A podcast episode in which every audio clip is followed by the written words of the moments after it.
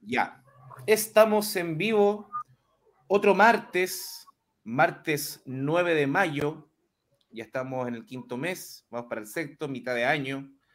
Y estamos con otro al filo internacional, con un variado, con un graneado equipo, que ahora se nos suma también un experto, vamos a decir pronto experto en qué, está anunciado, pero más rato vamos a hablar de eso.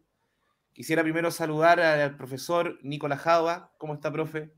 Gusto saludarte, Kiko. Eh, saludar también a nuestro amigo Rodrigo y en especial a Oscar Waldo, que espero aprender mucho de él, porque, ¿ah? bueno, pero tú lo vas a más rato, así que eh, feliz de compartir con él hoy día. Qué bueno, profe, también estamos contentos de tenerlo de nuevo y ahora ya lo tenemos en pantalla ya, ya nos hizo un face reveal, que así se llama, ¿no? Así se pronuncia. Face reveal, sí. y estamos también con Hernán, nuestro, eh, le dijimos el patito Fred del, patito Fred del sovietismo. Ahí lo tenemos, ¿cómo está Hernán? Bien, bien, gracias. Ya estamos equipo completo, se ve bonito acá la pantalla con las cinco personas.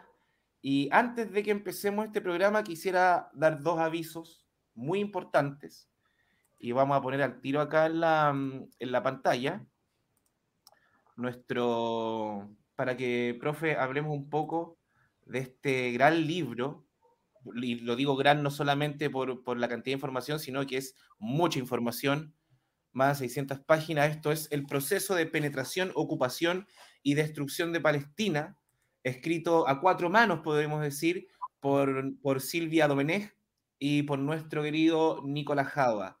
Profe, cuéntenos un poco de este libro, dónde lo podemos encontrar y más o menos que ahí si nos puede contar alguna que otra anécdota donde ya lo están, lo están ofreciendo, donde ya se está, donde está disponible este libro. Bueno, sí, gracias Kiko por la oportunidad que me das de hablar de este libro. en primer lugar, decir el, el tremendo aporte de Silvia Domenech invaluable aporte de Silvia Domenech.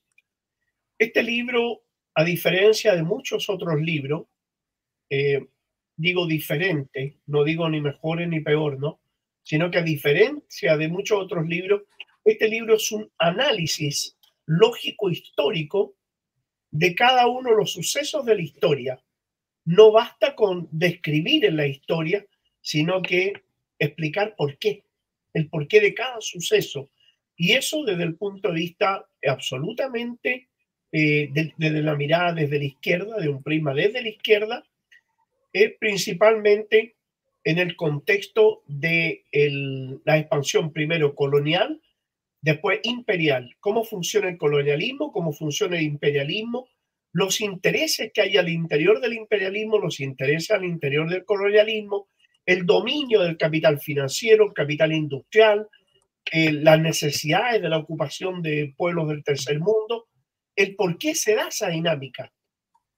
No solo, como digo, describir la historia, sino que analizarla como una especie de metodología de hacer un estudio de la historia, como digo, y no una descripción simplemente de la historia, porque describir la historia podemos hacerlo mil veces, pero el porqué de cada uno de los sucesos, entonces, nosotros apuntamos a eso, para que el lector tenga la posibilidad real de tener una información acabada, analítica, y, y no sé si será eh, muy arrogante decirlo, ¿no?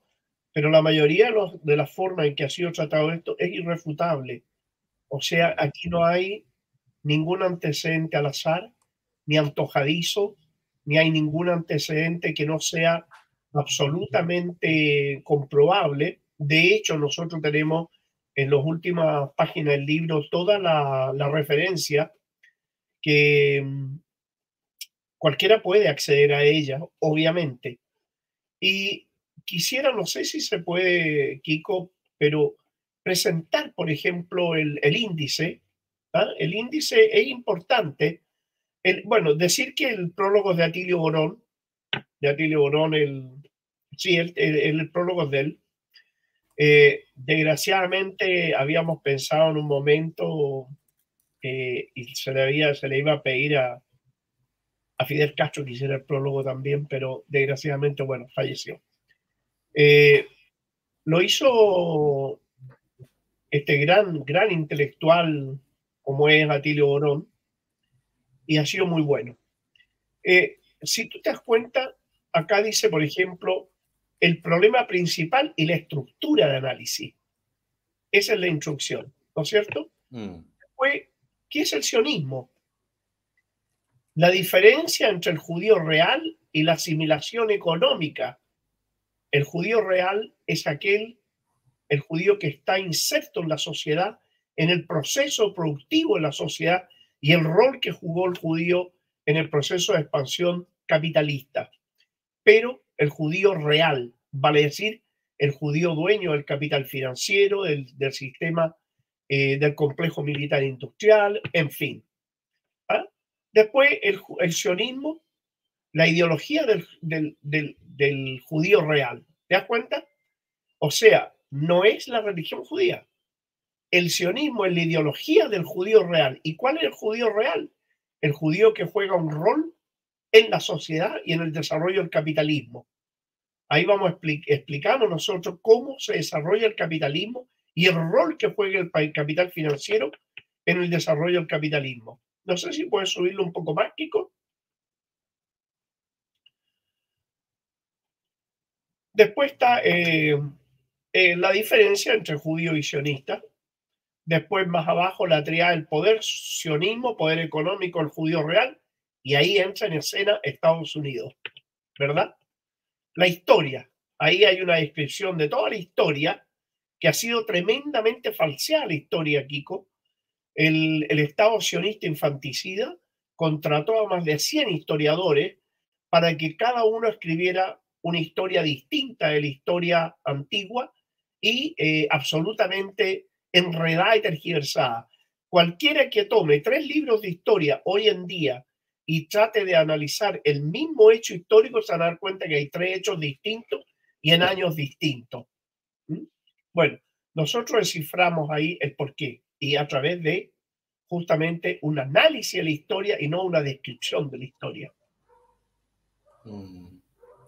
Ahí en, el capítulo 5 eh, se habla de la forma del análisis, eh, la etapa. Si me permite, Nicolás, sí, eh, hay una cosa muy curiosa que yo viendo desde como el área teológica, ¿Ya? los judíos están muy, muy, siempre han estudiado mucho el tema de, de qué tan históricamente exacta es la Biblia. Entonces ellos mismos han sido eh, a veces los que han estado más preocupados de, ver ese tema y, de, poder corroborar los propios mitos que se han creado históricos.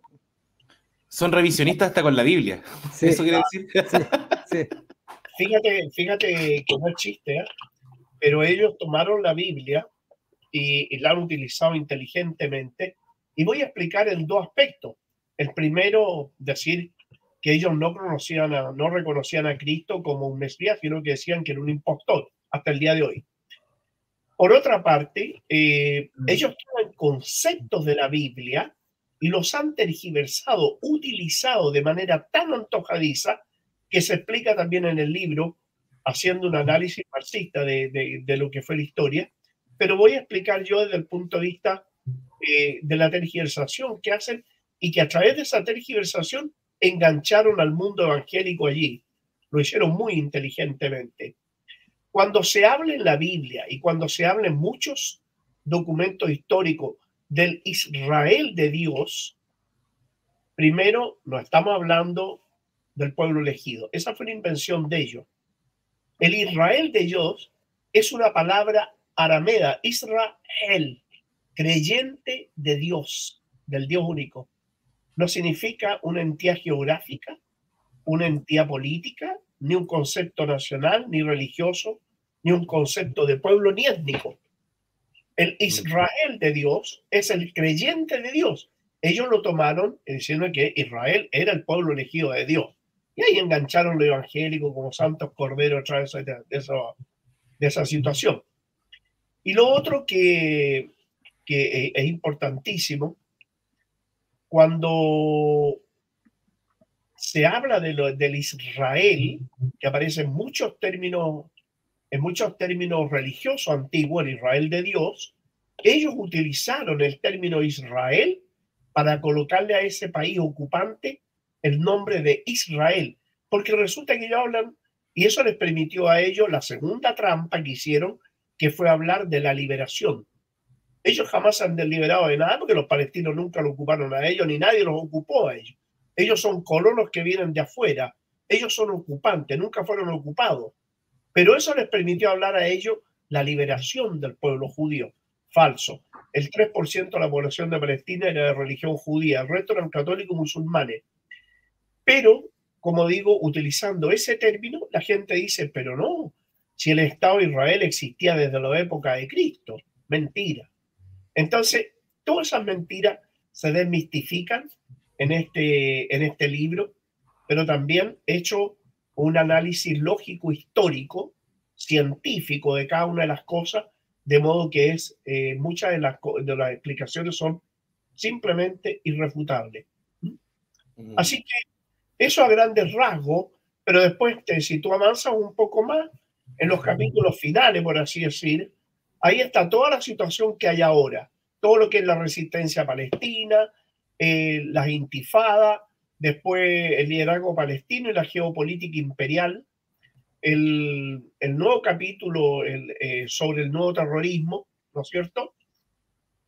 Y si ahí lo vemos toda la situación de cómo Estados Unidos promueve el terrorismo en el mundo, cómo lo hace, y finalmente en el capítulo 15 y 16, que si lo logra subir un poquito, eh, ya viene el, la, las reflexiones sobre el conflicto y finalmente la lucha, la lucha actual. Así que, eh, pero en esa lucha actual está todo metido ahí en el sentido de eh, toda la geopolítica actual a nivel internacional y cómo afecta hacia occidental. Eso a grandes rasgos, Kiko, para alguien que quiere interiorizarse lejos de la, lejos de la mitología, lejos de, de los eh, argumentos falsearios que tiene el sionismo, entonces eh, realmente, y lo digo con mucha humildad, eh, este es el libro ideal. Sí, aprovechamos de invitar a todos. bueno, se sabe que en Chile el mundo editorial, aparte de, ser, de estar extremadamente mercantilizado, o sea, es obvio que está mercantilizado, pero sigue las lógicas solamente mercantiles, no, no, no tiene otro, otras nociones. Por eso hay que buscarlo en... Es similar al cine. ¿Ah? Es similar al cine, Similar al cine, sí. Sí, solamente acá los que tienen plata y son youtubers y tienen 20 millones de, de, de visitas pueden hacer o libros hablando de su vida o, películas, como, como en Chile, que le hacen solamente los cuicos. Así que, bueno, aprovechamos también para introducir, hay un programa del año pasado del Filo Internacional que lo dedicamos exclusivamente a Palestina. Si ustedes lo buscan ahí en nuestro canal de YouTube, lo van a encontrar para adentrarse un poco, eh, para adentrarse un poco, en principio, y acá ya si quieren saber todo lo que pasó, toda la, historia que está muy bien eh, en este libro, eh, todo muy bien detallado, muy bien archivado. También eh, me imagino que acá la, bueno, acá dicen los anexos que, tienen, me imagino también hay eh, las citas que, a las que recurre el libro, información oficial también, como decía el, profesor, todo contrastable, eso, eso es muy importante, que viene información contrastable para las personas que son un poco más, más incrédulas o no sé cómo la palabra se me, está yendo en este momento. Pero ahí dejamos eh, para que lo busquen. Se llama el proceso de penetración, ocupación y destrucción de Palestina. Todos invitados a, adquirir este libro. Yo apenas me paguen mi primer sueldo ahora en la nueva pega, lo voy a... Al final, me gustaría que si puedes colocarlo, al final está la forma de obtenerlo. ¿ah? Mira, el libro ya puede adquirirse en las tiendas de Amazon de Estados Unidos, Canadá y de España.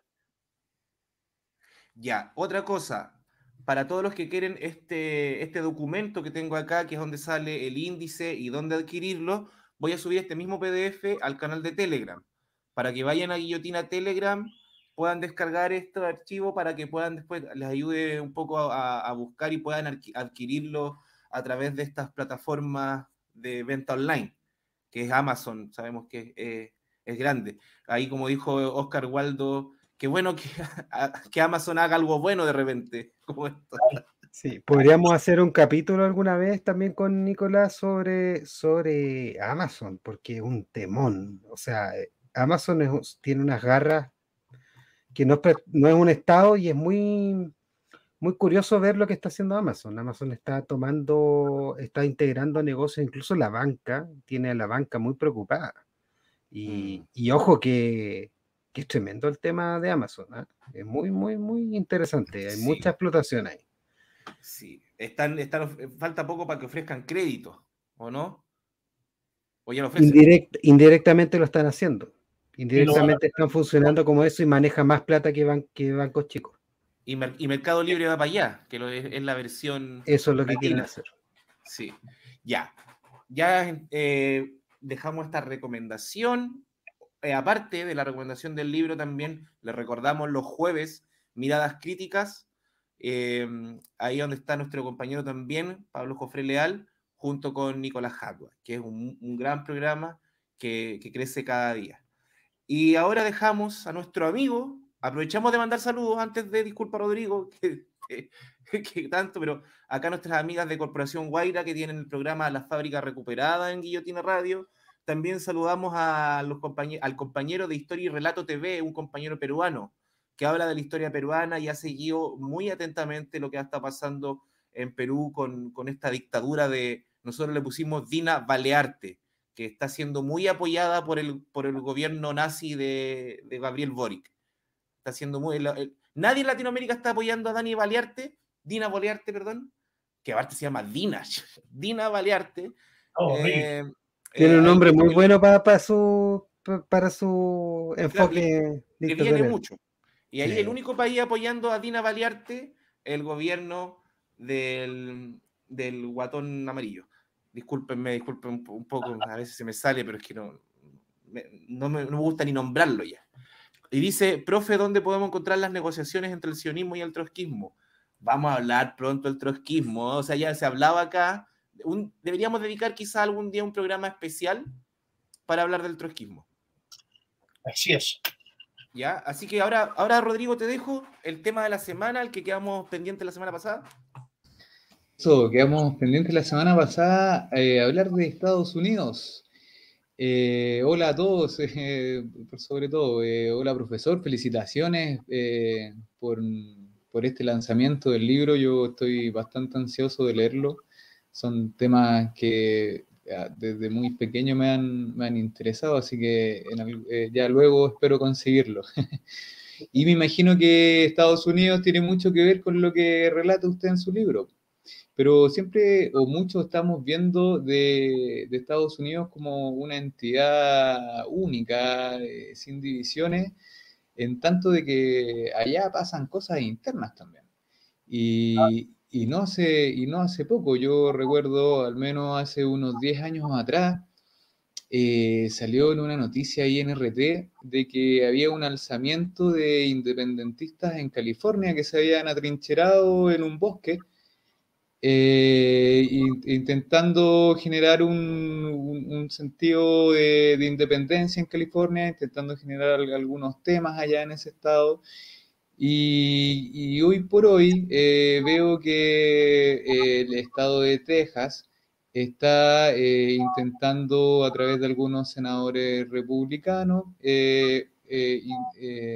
tirar un proyecto de una moneda virtual con el peso en oro, o sea, con su peso en oro, con respaldo en oro. Entonces, a mí me da la impresión de que al menos, bueno, las, son las dos economías más grandes de Estados Unidos eh, California y Texas, eh, pero que tienen como un, hay un, hay un resquemor, hay un, son, se están eh, volviendo quisquillosos. Y eso está pasando en, varios estados más. ¿Qué es lo que está pasando, profesor? Porque yo la verdad no entiendo nada. Hay republicanos y, y otros gallos más hippies peleando, algunos representan Eh, alguna, alguna tendencia un poco más industrial, otros son más ligados a los bancos. Eh, también está este sionismo que me imagino, si están los bancos, está el sionismo también. Entonces, ¿qué es lo que está pasando en este, en este país que, que es el imperio? Bueno, muy buena la introducción que has hecho, Rodrigo. Buenísima. Lo que está ocurriendo, y quizás podamos nosotros hacer una pequeña contextualización, pero la situación interna de Estados Unidos en el nuevo escenario mundial eh, marca de manera radical la diferencia entre republicano y demócrata, porque nosotros, a lo que en cuanto a latinoamericanos, nosotros siempre decimos, bueno, eh, republicano y demócrata el mismo perro con distinto collar, pero la verdad que ese perro con distinto collar ahora sí es bastante distinto al collar y el perro también es bastante distinto. El caso es que mm, para eh, un poquito contextualizar a nuestros telespectadores, decir que los republicanos representan el capital financiero, el capital del complejo militar industrial y el capital norteamericano, principalmente en las transnacionales e invertidos en el exterior. Y los demócratas representan a los capitalistas internos cuya mayor cantidad de inversiones las tienen en el interior. No obstante eso, están también entrelazados de una u otra manera con parte del capital republicano invertido en el exterior. Por esa razón es que si nosotros nos damos cuenta, el, generalmente cuando llegan los republicanos al poder, hablan inmediatamente de que van a cerrar la frontera, van a expulsar a los inmigrantes, etc. Y los demócratas dicen, bueno, vamos a hacer una pequeña amnistía, le vamos a dar la posibilidad de regularizarse a los inmigrantes. Bueno, todo esto obedece a que durante muchos años la producción de las transnacionales norteamericanas y ese capital industrial se traslada del territorio norteamericano y produce en países como la India, Pakistán, Singapur, Taiwán y también eh, manda a fabricar una enorme cantidad de productos a China. Esto por las diferencias salariales y el, el, rol que juega el salario en el precio final del producto y ese precio final, el rol que juega en la competencia intercapitalista entre productos similares en el mercado mundial y también en el mercado interno. Entonces, para ser más competitivo, Estados Unidos empieza a fabricar, como digo, en los países que mencioné. Y los demócratas se encuentran eh, generalmente y muy bien representados en las pymes, llamémoslo así, y en el capital agrario.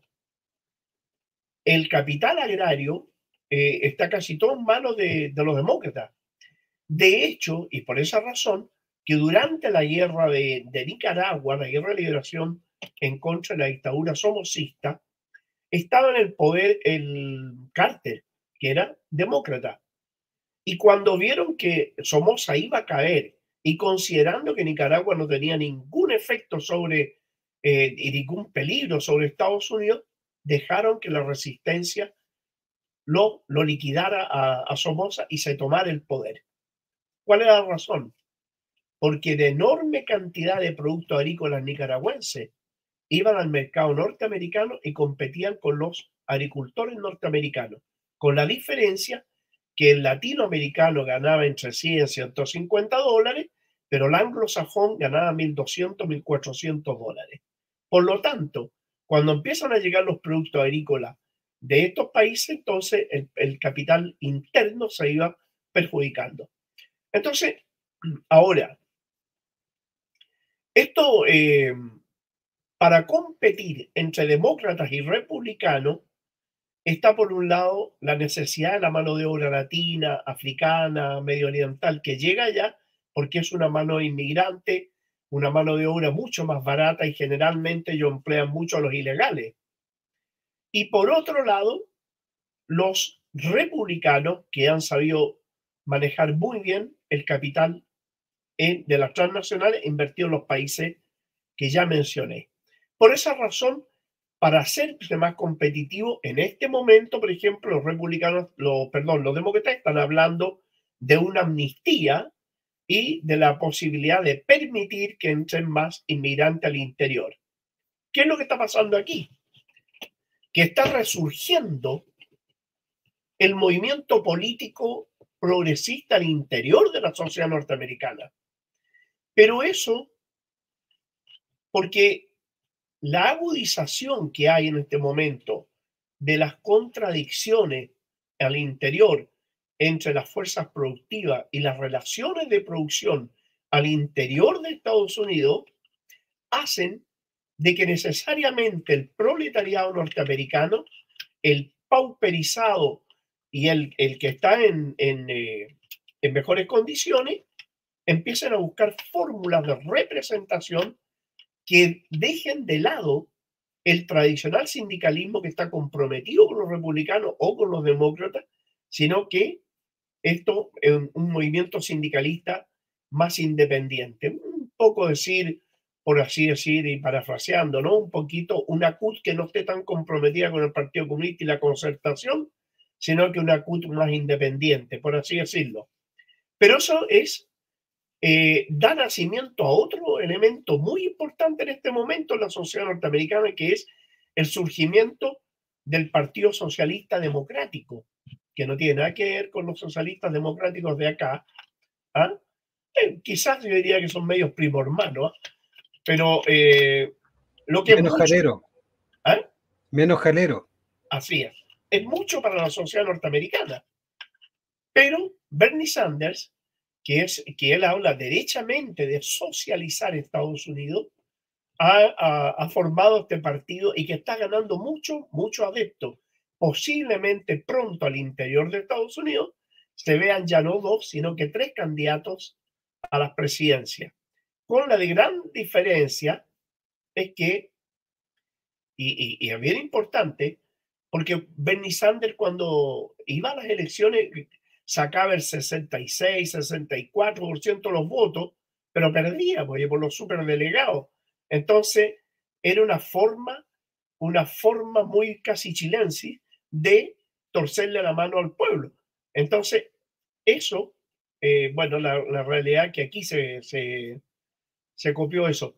Pero en ese aspecto, ellos de esa manera han impedido durante decenas de años de que existan fuerzas progresista revolucionaria al interior de la sociedad norteamericana.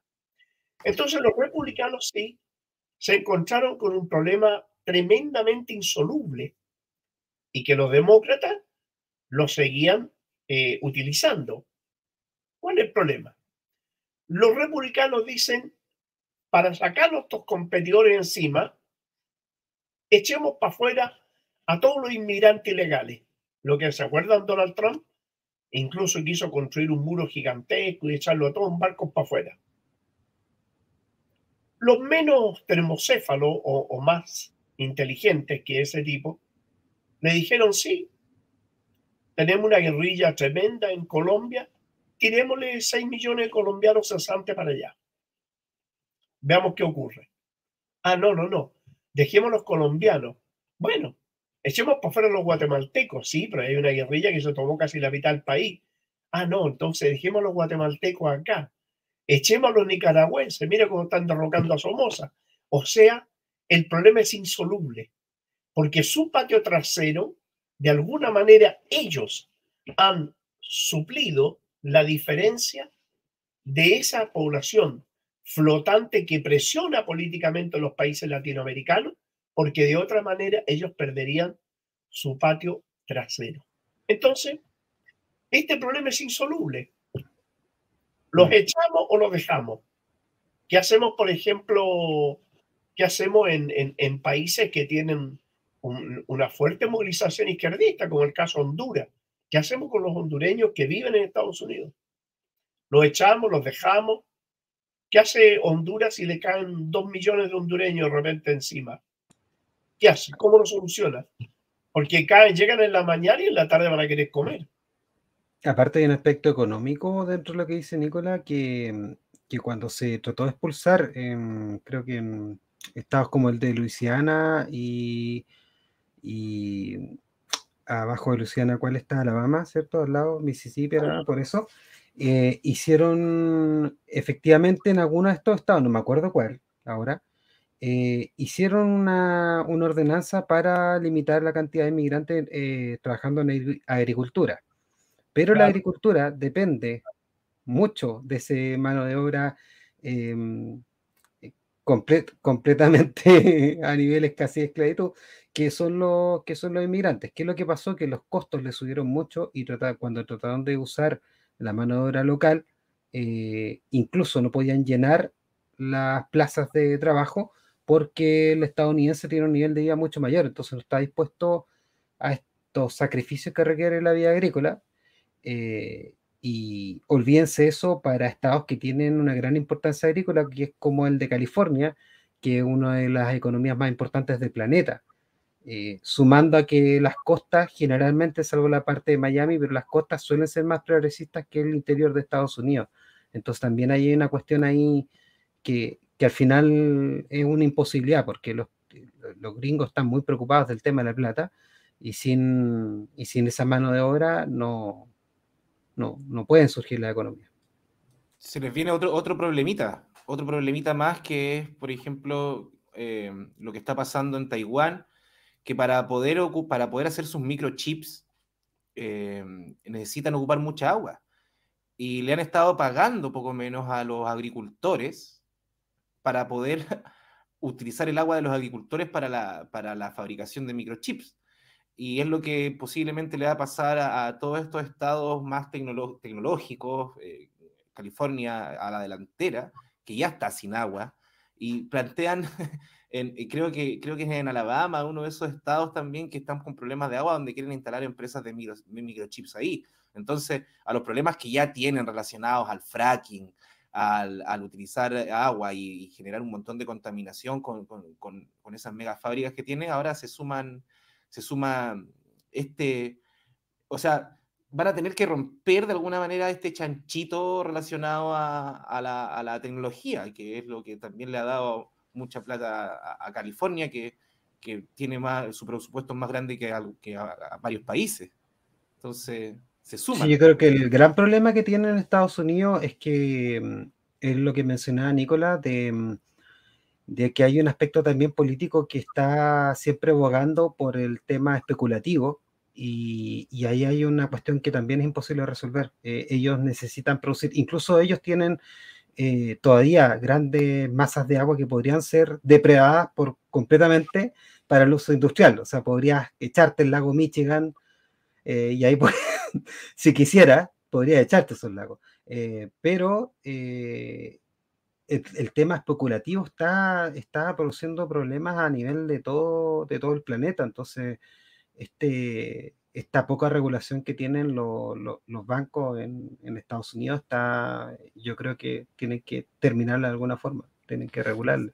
Se, nos va a venir esa imagen que, vi, que se vieron en el año 29, yo al menos lo veo así, por eso me gusta ver negocios TV de los españoles, que son un montón de neoliberales, que me gusta verlos agarrados a las mechas, y jodido miedo, no sé, disfruto un poco con eso. Eh, ojalá que se repite esa imagen de, especuladores financieros tirándose de un noveno piso.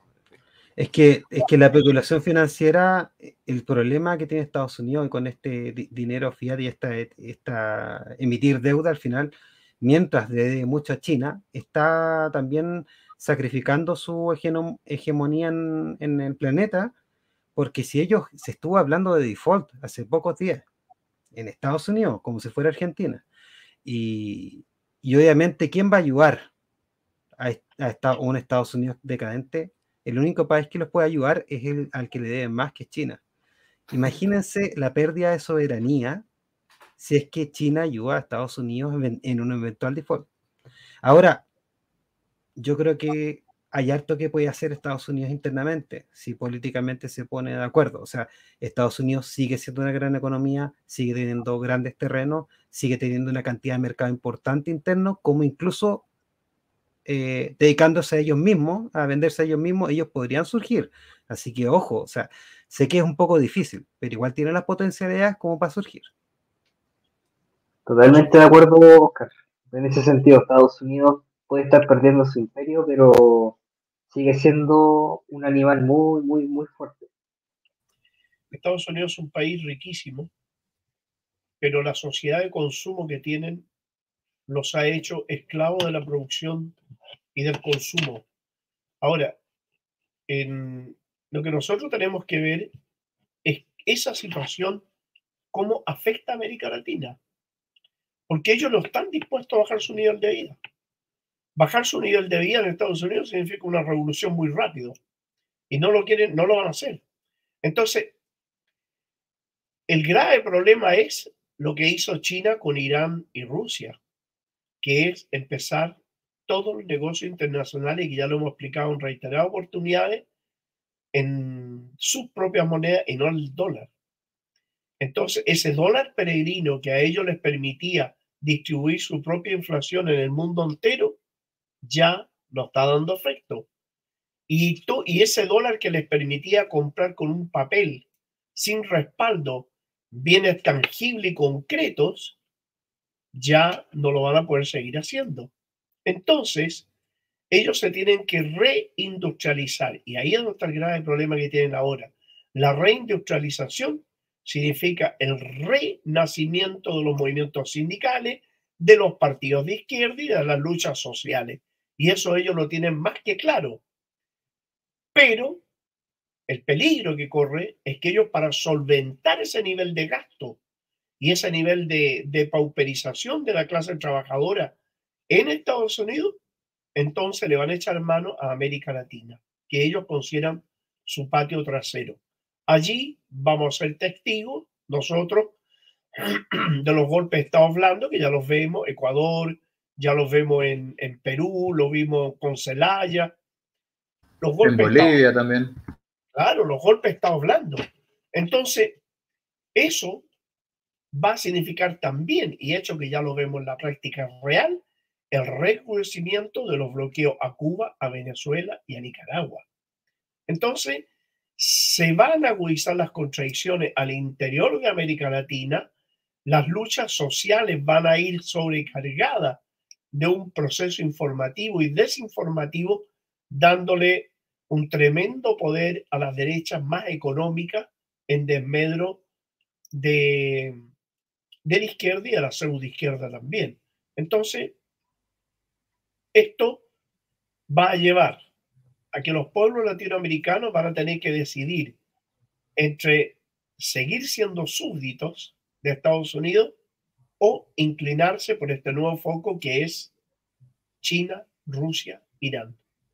Y eso es la disyuntía más grande que hay en este momento. Y por eso que Estados Unidos trata de crear una guerra con China y una guerra con Irán. En la guerra con China busca, uno, eh, mover el país, porque la economía de guerra eh, eh, es una economía muy dinámica y lo moviliza absolutamente todo, sobre todo un país que es lo que más produce armas, como es Estados Unidos. Pero también le va a servir de justificación a Estados Unidos para no pagar la deuda que tiene con China y para, para congelar los bienes chinos en Estados Unidos, que ahí los chinos cometieron un error que fue invertir en el interior de Estados Unidos, porque le van a congelar los bienes y después rapidito los van a, va a venir un juez que va a decir la deuda que tienen con estos tipos, bueno, con eso paguemos el daño que le hicieron por su agresión a Estados Unidos.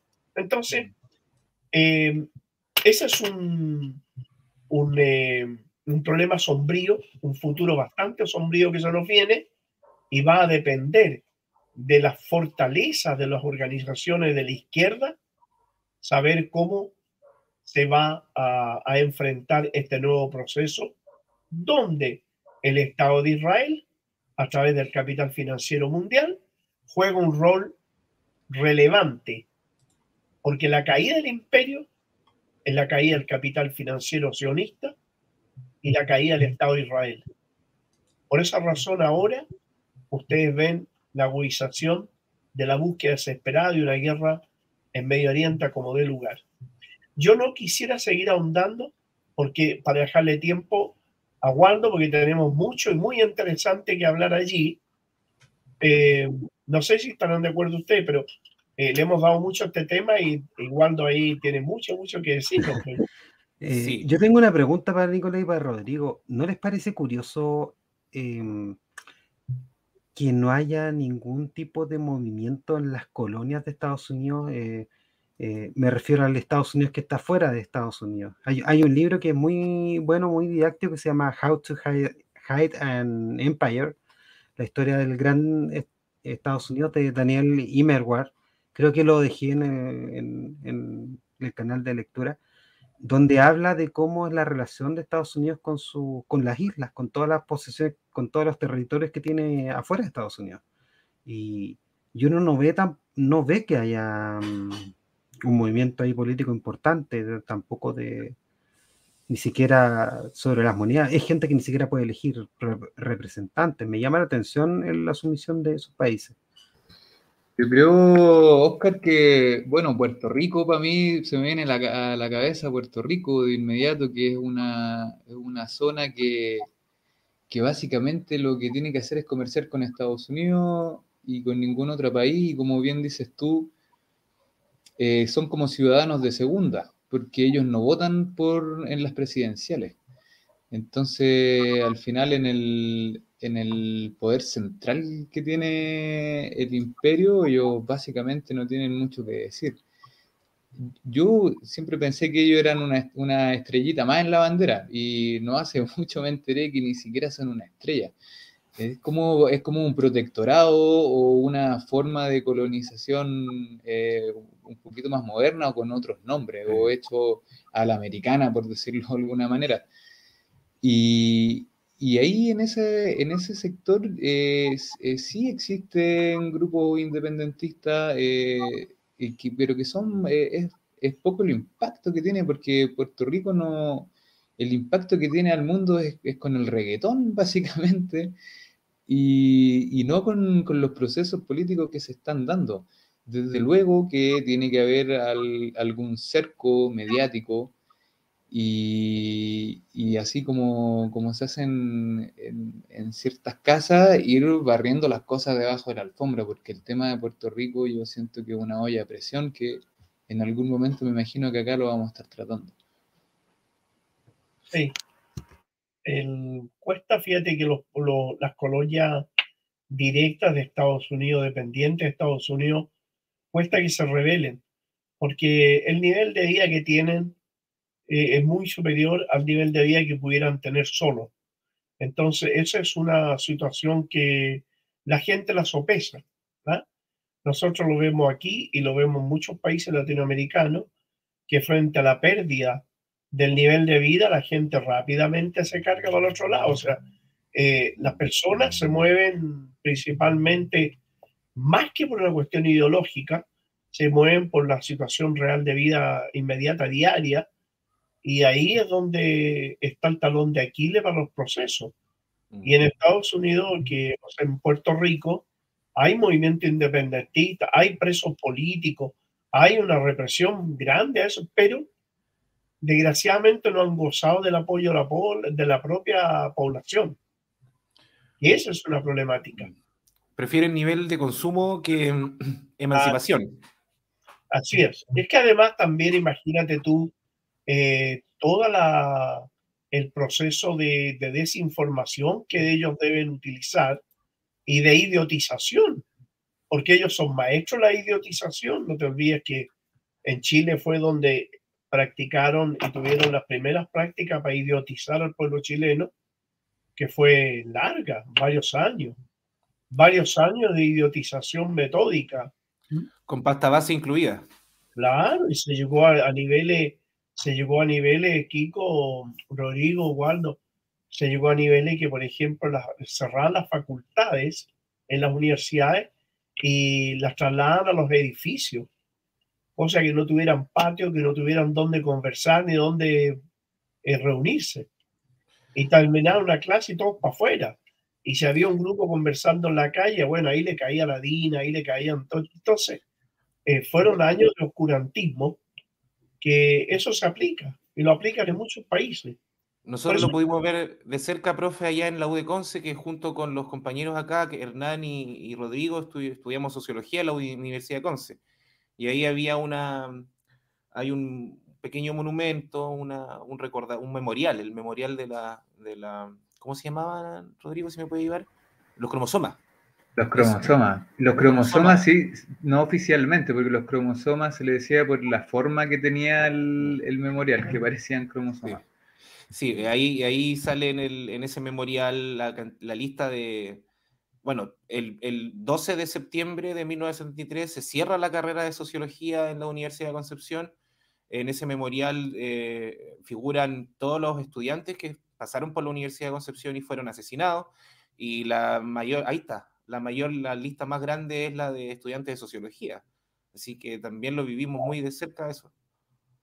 Bueno, ahí en la Universidad de Conce había un gran, gran profesor de sociología que escribió un libro muy bueno, muy bueno, que es la, es la refutación empírica de la teoría de la marginalidad, que mm, Hernán Urquiza, mm. que vive en Canadá hoy en día y es profesor de sociología en la escuela de, en la escuela de sociología de la Universidad de Toronto. Es, eh, él era, como digo, porteño, era la, de la escuela de sociología de la Universidad de Concepción ahí, bueno, ahí estamos, vivimos quizá un, un neo-oscurantismo de parte de, la UDECONCE, porque no nos pasaron a ese autor. Imagínese, usted dice que es muy importante y es de ahí y nosotros no lo alcanzamos a conocer, ah, así como hay un montón de cosas. El libro se llama Gatos de Playa. Vamos a buscar. A lo mejor lo pueden encontrar. Es tremendo, es un, libro de una categoría superior. ¿eh? Es como te digo, la refutación empírica de la teoría de la marginalidad, que es muy bueno gran parte de la teoría de la marginalidad eh, inspira a los eh, falangistas, que son los, el origen primario, los demócratas cristianos. Claro, que los cristianos ahora no tienen ideología, no tienen noción de nada. O sea, más, más, cofradía que, ideología, ¿me entiendes? Sí. sí. Ahí vivimos también en Concepción alguno de esos, de, lo que dejó esa, esa la, la falange allá en, en la región. Eh, pasemos entonces, dos ah, películas, voy a, voy a quitarle la pantalla a Hernán, que ahí estuvo muy atentamente a todo lo que íbamos mencionando el profe, iba ahí ubicando en el mapa, porque estamos, insistimos, esto es, casi una, un ejercicio pedagógico. Y ahora vamos a poner, eh, partamos por la que vimos con Rodrigo, que yo, Laures de Arabia todavía no la vemos, pero partamos con la batalla Argel, que nos haga una pequeña introducción el compañero Oscar Waldo. Sí. bueno, es una, es una coproducción eh, argelina y, e italiana eh, que hizo Gillo Pontecorvo, que también tiene otras películas también de contenido medio político. Esta es una de las películas con contenido político más, más importantes que hay y que trata efectivamente de la lucha por la liberación en esa zona, que, que, era, que era, fue la independencia de Argelia que tenía, mm, que era, eh, estaba asumida por los franceses. Eh, muy conocida por sus métodos de tortura, que en esta película son bastante gráficos en mostrarlo y algún produjo en su tiempo un mucho choque en, los que estaban viendo esta película, eh, se ganó premio en festival y todo lo demás, pero curiosamente, incluso el gobierno de, Estados Unidos lo utilizó como ejemplo para enseñarle a su gente cómo torturar. Eh, eh, es como... De ahí, sacan la mayor parte de su manual de tortura de la CIA, de, que le llaman de interrogatorio. Sí, sí, hay muchas ideas que sacan de acá y que, y que también ha sido muy censurada esta película en su tiempo. ¿ya? Y, tiene varias curiosidades, por ejemplo, el, uno de los, de los actores que sale ahí, una persona que fue futbolista, eh, también luchó eh, en, esta, en esta guerra, en el Frente de Liberación. Y también en el Frente de Liberación Nacional, ahí se muestra dentro de la trama, eh, tratando de un poco emular el, una estética media documental. Eh, una cosa que hoy día, hoy día sería impensado, pues mucho, eh, em, eliminar a todo aquel que por sus vicios no pudiera ser revolucionario, pero eso los llevó también a tener la disciplina suficiente como para poder eh, sabotear y finalmente echar a los ocupantes. Pero fueron, no, fueron, muy, fueron muy drásticos con las drogas. Muy drásticos con las drogas y con, lo, y con, lo, y con los alcohólicos y, la película lo, relata muy bien. También hay una, escena, disculpa, disculpa, pero es que esa escena me, me, generó, me dejó muy marcando ocupado el, los niños. Los niños utilizar, no, no era, no era de una presión de que llegaran los, al frente y te dijera, oye, sino que los niños como que hueveaban, perdón la palabra, pero molestaban ahí a los borrachos. Eh. Cuéntanos un poco más. Sí, es que, es que también hay que entender el contexto de todo esto. O sea, eh, este tipo de acciones no, no pueden permitir errores. Entonces, es, tanto lo que, se, lo que se juega que al final, claro, toman esas decisiones porque eh, puede costar, costar 100 vías, puede costar una acción importante el hecho de que esté a cargo, no sé, un volado que llega tarde. Eh, nosotros sabemos qué es lo que pasó en los intentos de atentados rusos, cuántos intentos fallidos hubo por llegar tarde.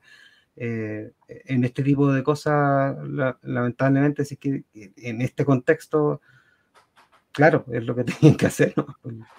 Oye, y, música de Ennio Morricone, ¿eh? Nada sí, bueno, pero fue Gino Pontecorvo el que puso la mayoría de la música y fue Ennio Morricone el que, le, el que, lo, el que lo instó a de que él también pusiera la música.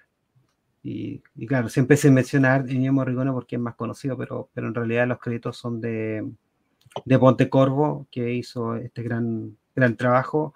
Es una de, las, una de las grandes películas de la historia en, términos políticos y, y, es bastante gráfica, bastante gráfica y interesante tanto el, tema estético, son, un, son blanco y negro con un alto contraste, que, que pues, hace que la fotografía también sea, sea incluso más dramática de, de lo que está contando la realidad.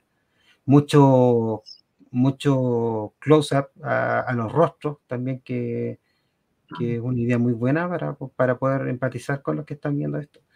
También hay que mm, mencionar que hay algo muy particular que son las escenas donde figuran las mujeres, y las mujeres como, como nexo importante para todo lo que hacen ellos para hacer los atentados. Esa parte es muy interesante, muy interesante como va reflejando un poco cómo es esta cadena en que las mujeres hacen parte y, se aprovechan del tema cultural también para poder eh, ingresar mejor y atacar mejor. Es un, peliculón.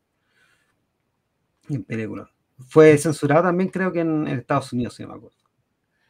Y, profe, ¿qué podríamos decir em, lo que significó la deriva, hablando ya más de la historia de la, de la batalla de Argel, de cómo esto, estos torturadores franceses, esta, esta policía que tenían, este, bueno, no era policía, perdón, era, un ejército, eh, cómo, cómo, así como, como a Estados Unidos absorbió a toda la inteligencia nazi para, para sus distintos proyectos, cómo, cómo caló este, em, el, las prácticas que se hicieron en, en Argelia, luego cómo, se exportaron esos métodos de tortura al resto del mundo.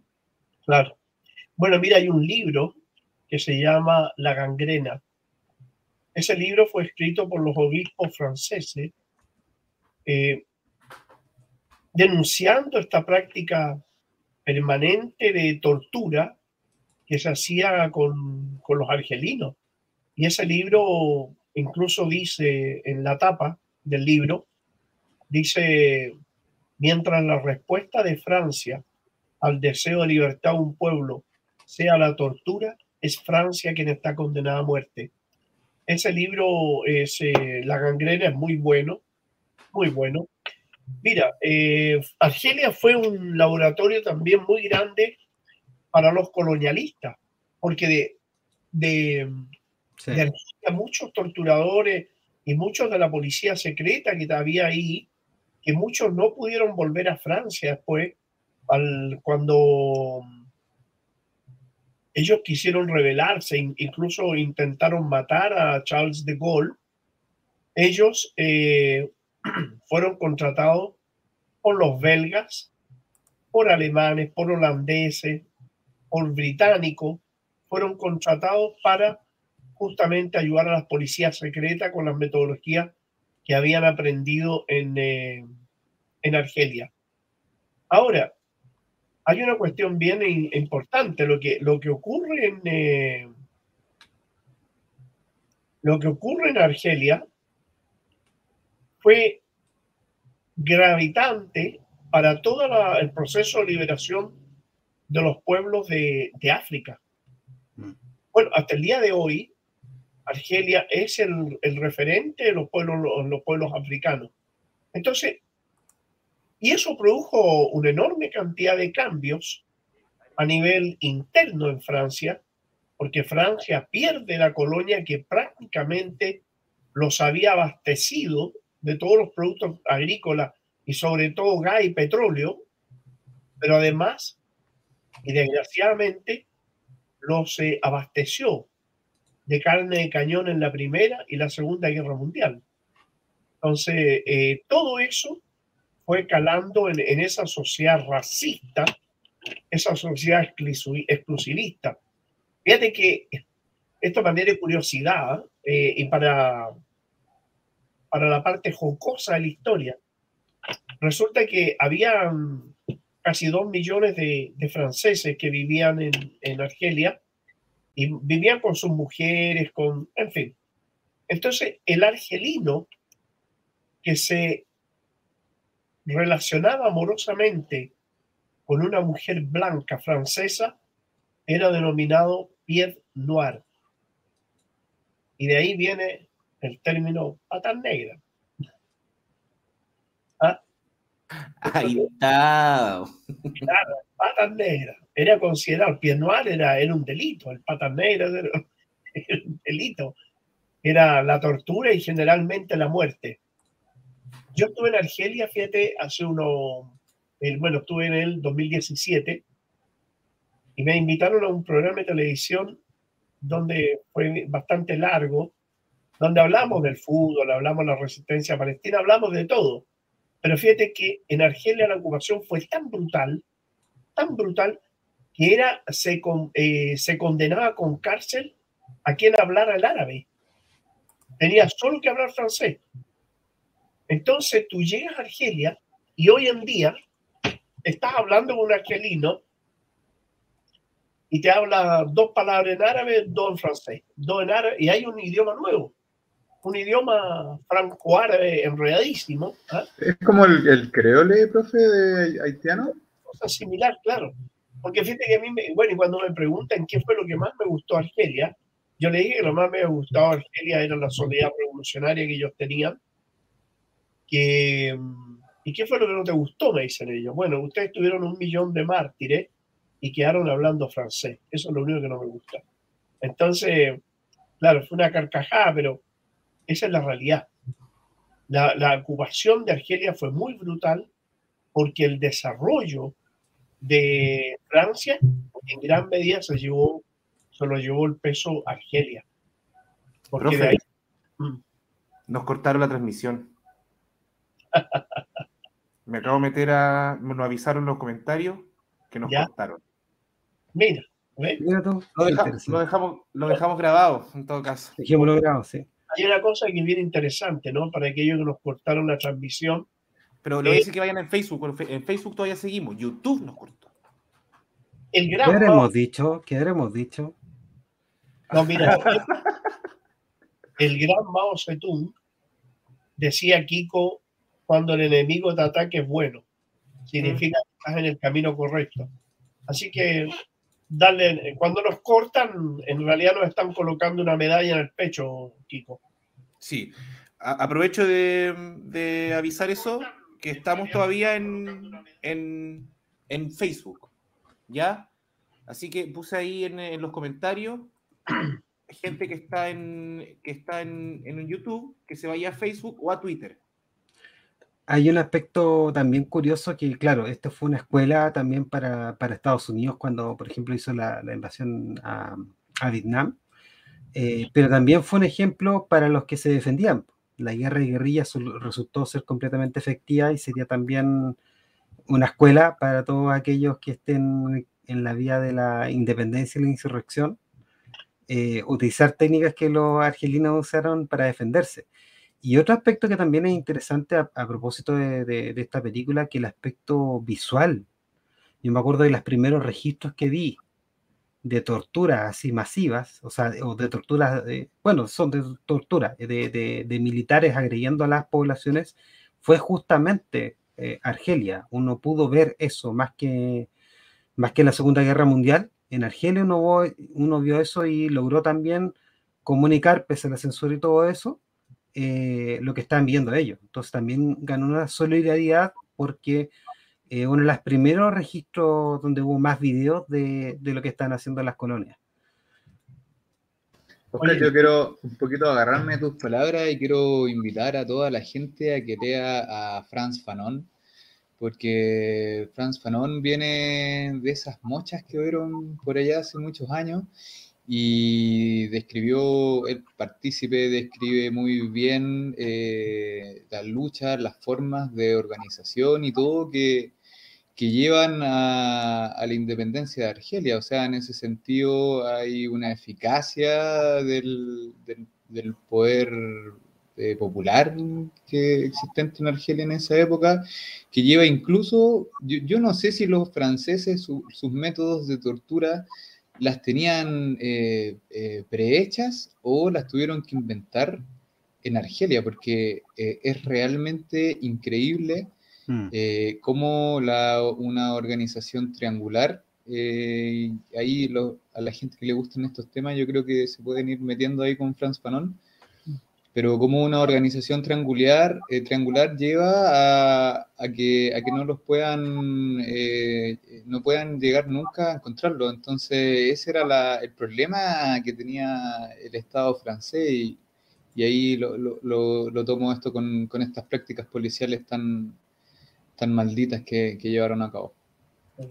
Y tan fracasadas también, pues, tan fracasadas. y lo, divertido es que ni siquiera fue efectivo. O sea, eh, y es una, y esa falta de efectividad eh, la ha replicado de nuevo Estados Unidos y siempre ha perdido con las guerras de guerrillas. O sea, no, nunca ha podido lograr control territorial.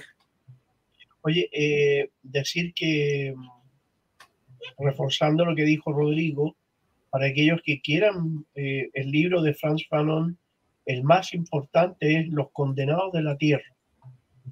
Ese es muy buen, muy buen libro, es muy buen libro.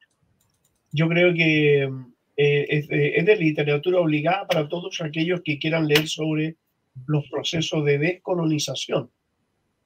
Así que eh, reforzar lo que dice Rodrigo con eso.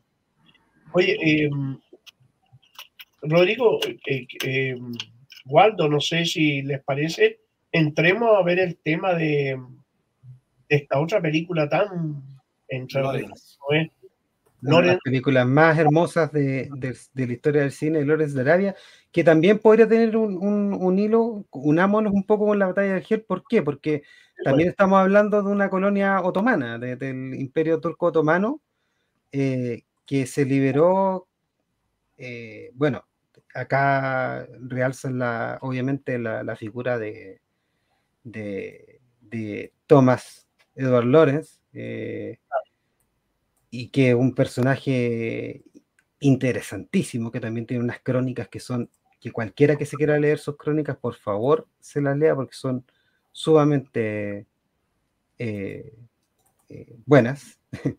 y actuada por el, por el gran Peter O'Toole, Omar Sharif, que se hizo famoso gracias a eso, el egipcio de origen sirio, creo que era, ¿cierto? Egipcio. Sí, sirio de ascendencia, de, egipcio de ascendencia siria.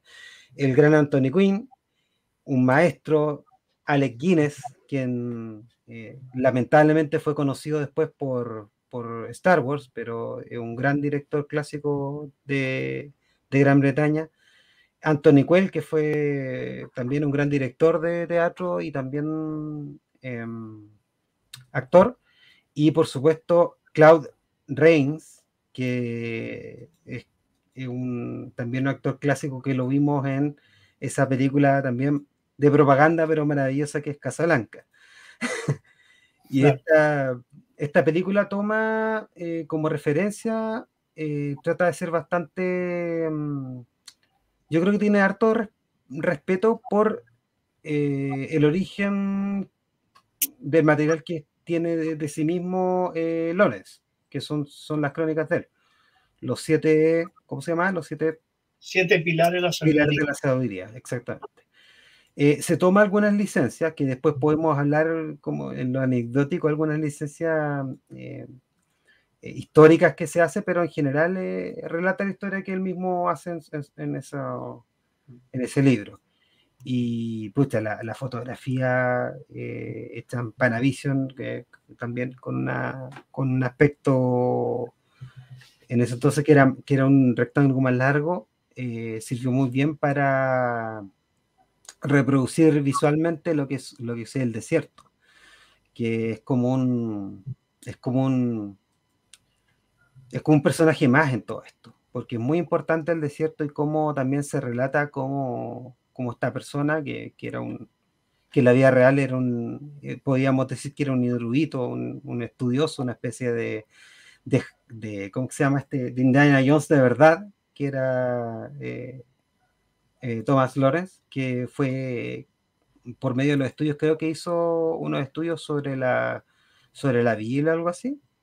Y, se empezó cada vez más a, enamorar del, del desierto y del mundo árabe. Y fue reconocido en el mundo árabe y también tuvo un papel tal como dice acá, salvo algunas cosas, en, la unificación árabe para poder liberarse del imperio otomano y también después eh, luchar contra, contra los negociados que hizo el mismo imperio británico para poder tener control de ese territorio liderado, porque obviamente no tenían mucha fe de que ellos podían lograr su cometido. Eh, ellos eh, también se muestra acá una especie de sabotaje que hicieron ellos cuando tomaron, ahí podría mostrar después el tema, cuando Ale Nicolás eh, que es muy importante históricamente, porque ellos trataron también de cortar unos suministros que venían, si no me equivoco, Nicolás, ¿cierto?, Del, de la influencia alemana que tenía ahí para tener, obtener petróleo de esas tierras a través del ferrocarril, ¿cierto? Sí. Sí. Y, y claro, él era un funcionario del ejército, ejército británico muy particular porque sí estaba pese a que él estaba al tanto de lo que estaban haciendo los británicos, también ayudó a los árabes en su, independencia. Lawrence, Thomas Edward Lawrence era un teniente en un inicio. Él fue enviado a, al mundo árabe especialmente para organizar la revuelta en contra del imperio otomano. Pero esto no porque los, los ingleses fueran enemigos de los imperios, sino que lo que los ingleses era hacer lo que hicieron eh, con América Latina principalmente, que fue crearle 100 Vietnam a los norteamericanos. ¿Te acuerdas cuando Che decía? Para derrotar a los norteamericanos hay que crear 100 Vietnam. Bueno, eso lo hicieron con los españoles. Entonces los ingleses de América Latina desarrollaron las luchas de liberación nacional en contra del colonialismo español y fueron tantos los frentes de batalla que España fue derrotado en todos. ¿Ah?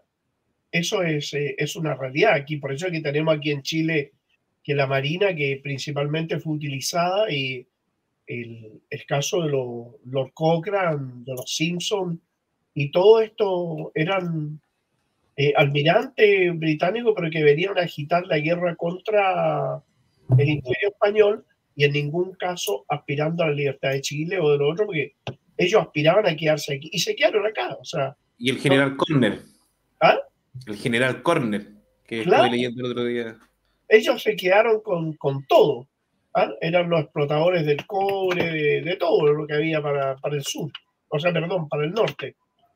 Bueno, el, en la película que nosotros acabamos una escena ahí, fíjate, a Lawrence yendo en una moto.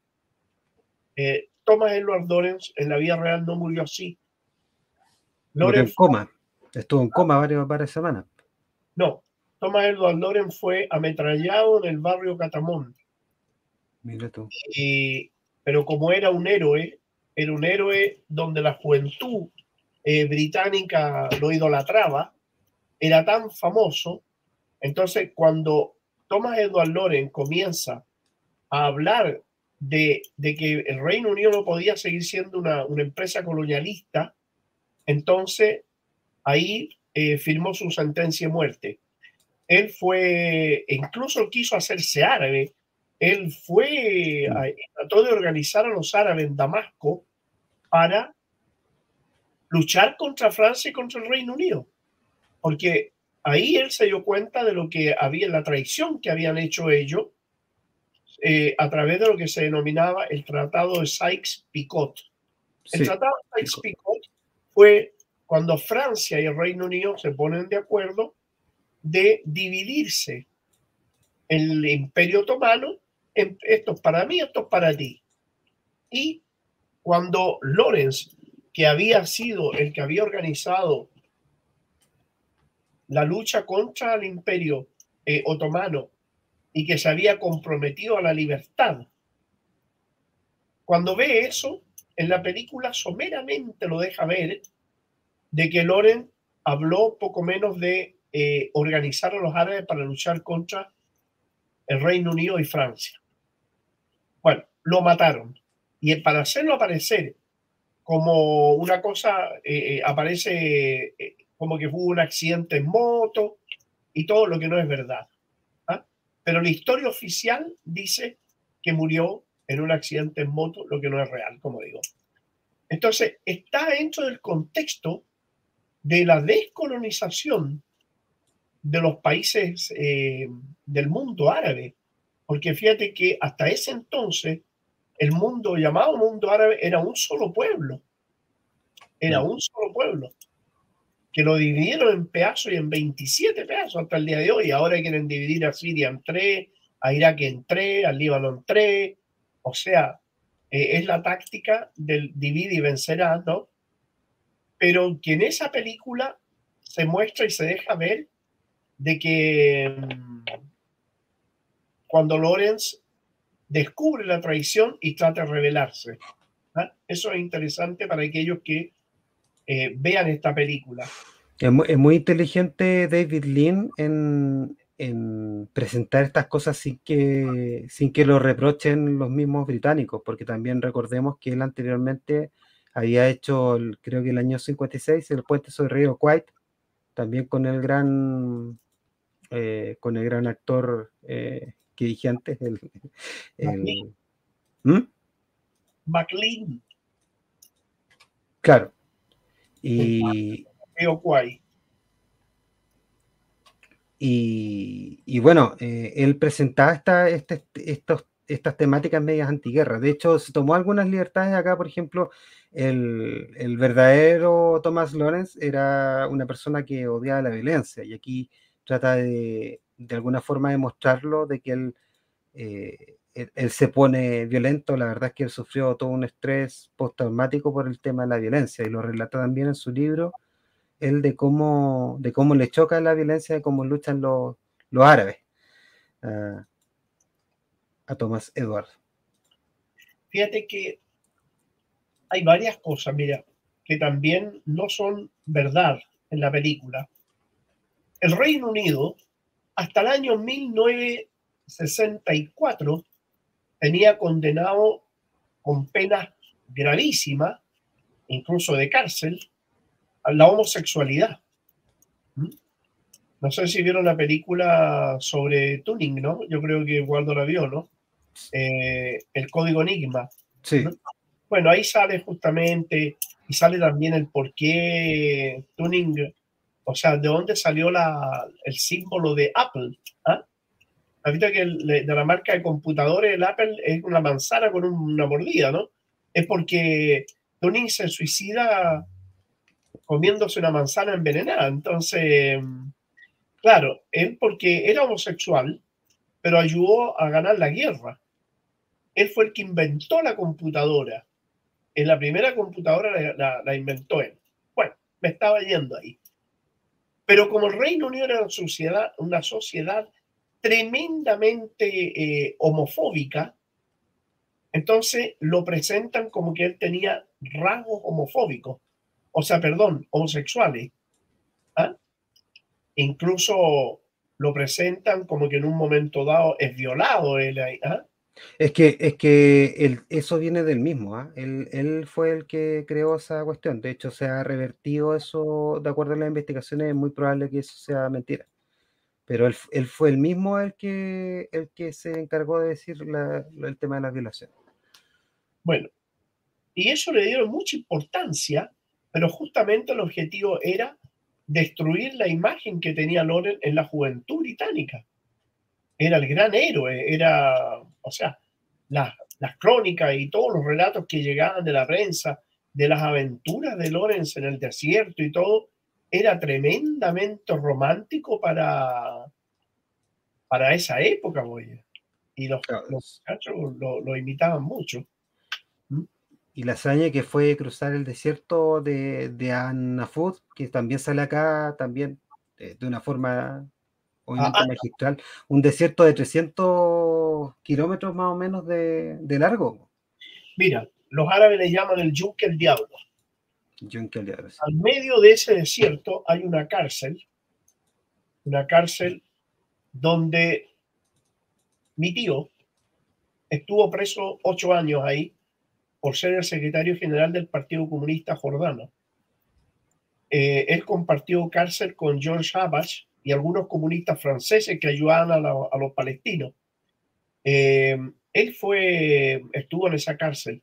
Y fíjate, era tan brutal ese desierto que le llaman el yunque el diablo, que los carceleros, me contaba mi tío, les abrían la puerta, le decían, ¿quiere irse? Váyase.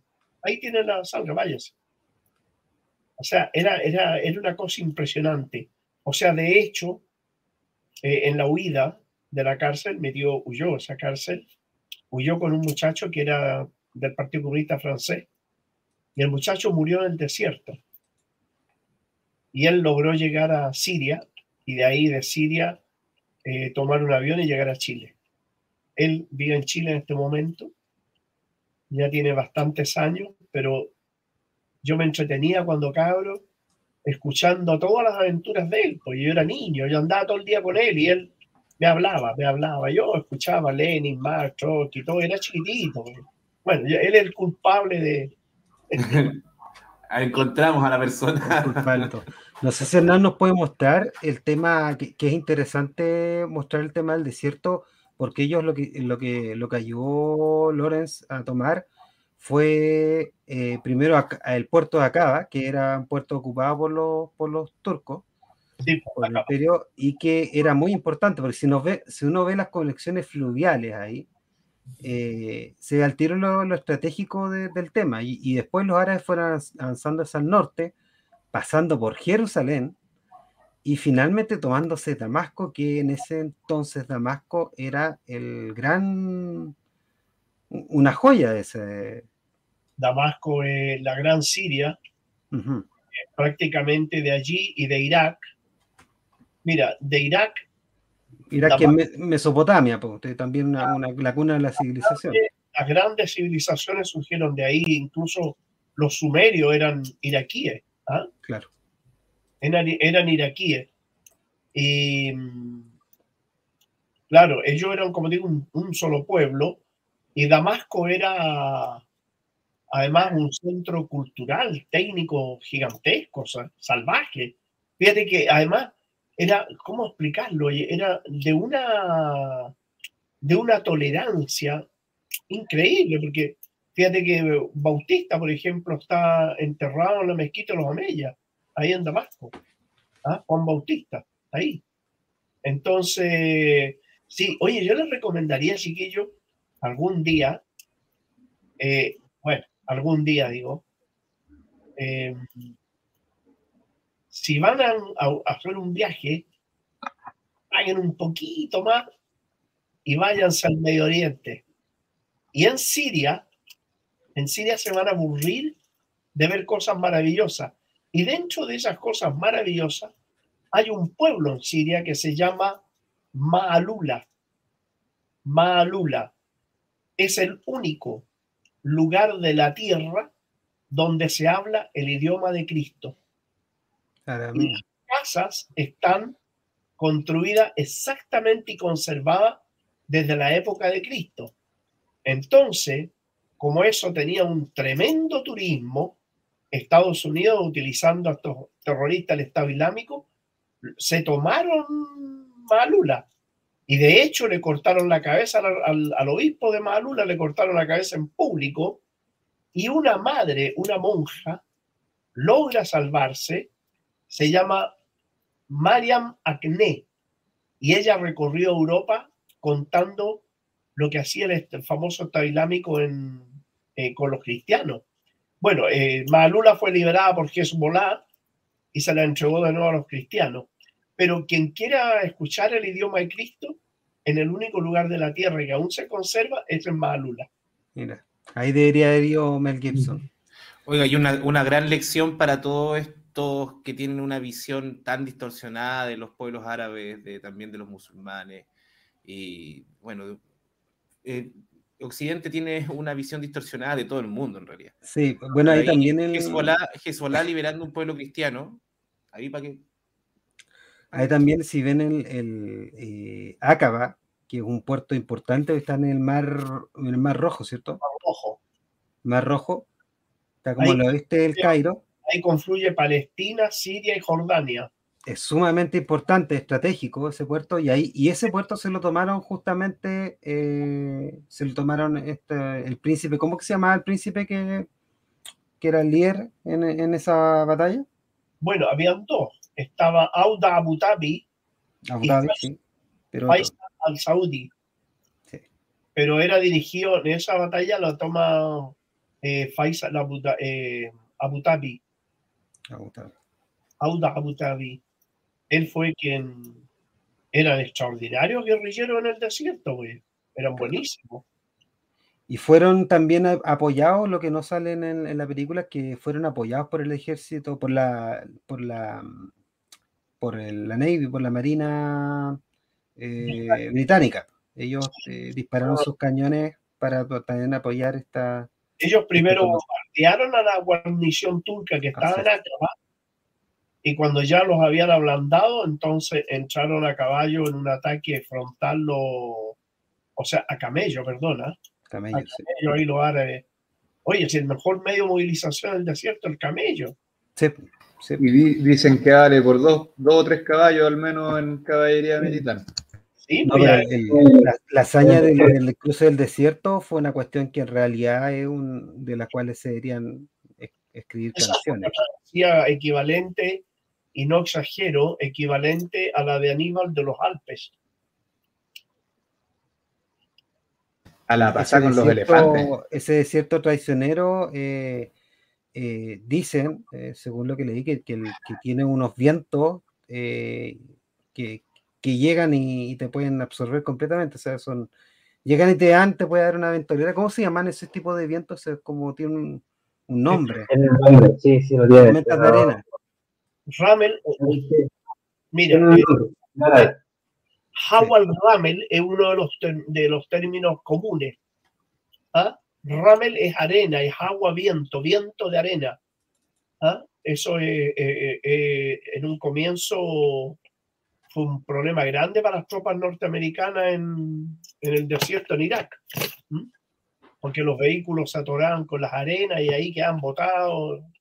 No, fue, bueno, después aprendieron a, a solucionarlo, pero en un principio fue una problemática para las tropas de ocupación norteamericanas.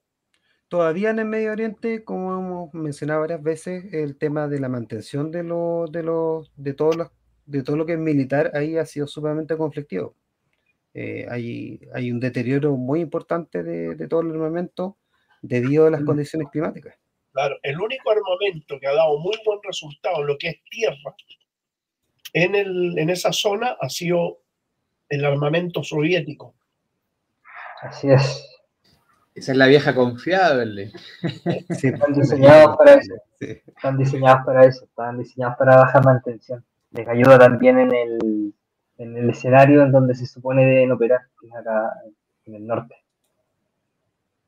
Pero los Leopard por ejemplo, tienen un problema grave de mantención con la arena, son diseñados para el escenario alemán. barro, hielo, bien, o sea, el escenario europeo del norte. Y en el caso americano es lo mismo. Eh, están como hechos para el desierto específicamente, no particularmente para acá. Y lo otro es la mantención. La mantención de un tanque super pesado occidental siempre es cara, es carísima. Es distinto a lo que pasaba con los Tiger en la Segunda Guerra Mundial. Oye, ¿los Tiger o el armamento de la Segunda Guerra Mundial tenía los mismos problemas en la zona? El caso alemán no, no se enfrentaron, o sea, salvo por la campaña italiana, no se enfrentaron al desierto, nunca. Eh, y en la campaña alemana los tanques llevaron, perdón, los alemanes llevaron sus tanques exitosos, lo que les permitió ganar la guerra hasta el 41. Eran los Tiger 3, eh, perdón, Panzer 3, Panzer 4. Después aparecen estos tanques súper pesados, como el Panther o el Tiger 1 y 2. Y claro, marcan también el inicio del declive del, de la Wehrmacht. Empieza la derrota en todas partes. Oye, eh, ¿qué es Para Hernán, te voy a recomendar, Hernán, que estudies eh, o leas, perdón, acerca de cómo lograron eh, derrotar a Rommel en, en el Alamein. ¿ah? Pero lo fue, principalmente, lo fue principalmente por la diferencia de la calidad de las armas, por un lado, y por otro lado, por la calidad del combatiente alemán, que estaba apoyado por los árabes. Los alemanes fueron apoyados por los árabes. Ahora, eh, hay una, una, historia bien entretenida para quienes les gusta esta, esta, eh, esta área de la guerra, que fue cómo los ingleses que eran maestros del espionaje, pero no hay nada más maestro que el espionaje y los rusos. Pero ellos lograron, ¿ah? eh, lograron hacer algo, que fue, tenían un cadáver congelado. Congelaron un cadáver y cuando hundieron un barco, porque los submarinos alemanes hundían los barcos, tanto cargueros como militares, en la medida que podían, entonces cae este, eh, hunden un barco y rápidamente un submarino británico hace aparecer un cadáver con un maletín atado en la mano, con una cadena. Entonces, en ese maletín lleva todos los planos de los campos minados que tenían los británicos y el tipo de mina y todo muy bien elaborado que tenían en el desierto de Alamein. Entonces dejaban unas vías de escape para que Rommel cayera ahí, y en la vía de escape no era otra cosa que caer en los campos minados. Entonces, así destruyeron la gran cantidad de tanques de Rommel.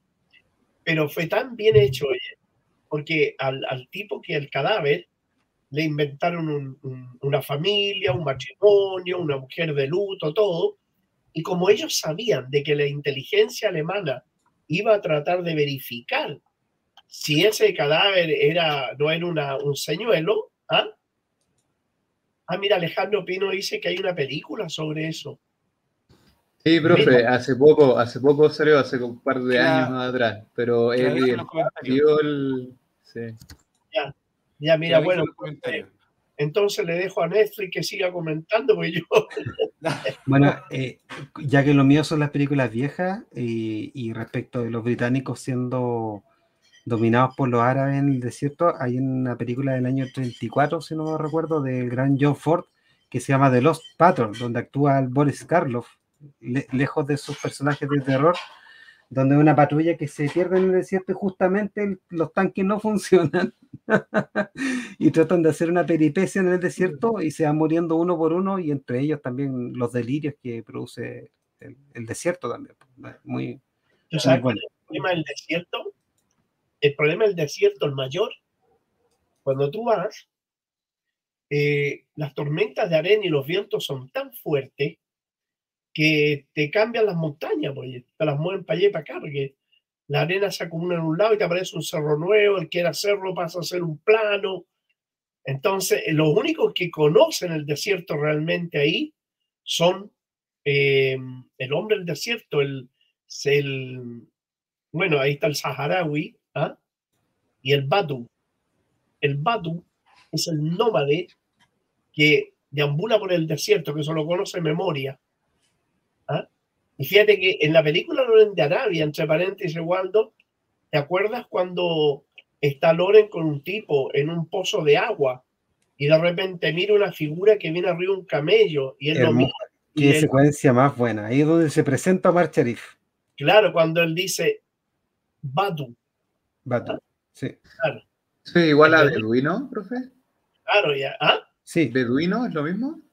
Es lo mismo, Badu. Es lo mismo, Sí, sí. Eh, cualquiera que le, que le guste la, la National Geographic siempre han utilizado el viejo recurso de sacarle fotos o entrevistar a alguno de ellos.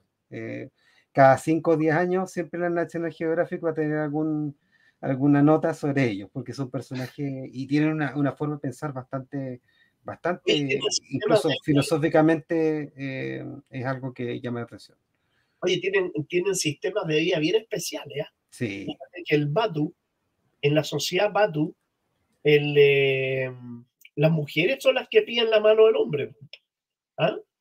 Y el hombre el que se pinta. El hombre se pinta los ojos, los labios, todo, claro. ¿Ah? No sé, nada muy bonito, pero te digo, eh, eso es parte de, la, de, las culturas de ellos. ¿ah? El, el Batu es un, tipo de, de, una sabiduría gigantesca. Ellos, eh, la música árabe justamente, que es tan alegre, todo, es para romper la monotonía del desierto. Por eso la música es tan alegre, la de ellos. Y, y culturas y costumbres que tienen de lo, los torneos que hacían de las cásidas, que eran de poetas, ¿ah? de poemas que peleaban, o sea, perdón, competían. ¿ah? Y resulta que en la competencia ellos tenían eh, público que los animaba. ¿ah? Eso es muy antiguo. Es muy antiguo esta costumbre. Entonces, una tribu ya sus poetas, que eran los payadores de ahora, ¿ah? y que hacían sus payas, por así decirlo, y en el otro lado, los otros que también hacían sus payas, pero ellos tenían gente que lo apoyaba. Y esa gente que lo apoyaba tenía que estar alrededor, pero por fuera. Y ahí surge la palabra barra.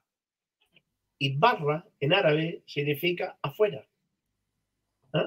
Entonces, ahí salen las barras.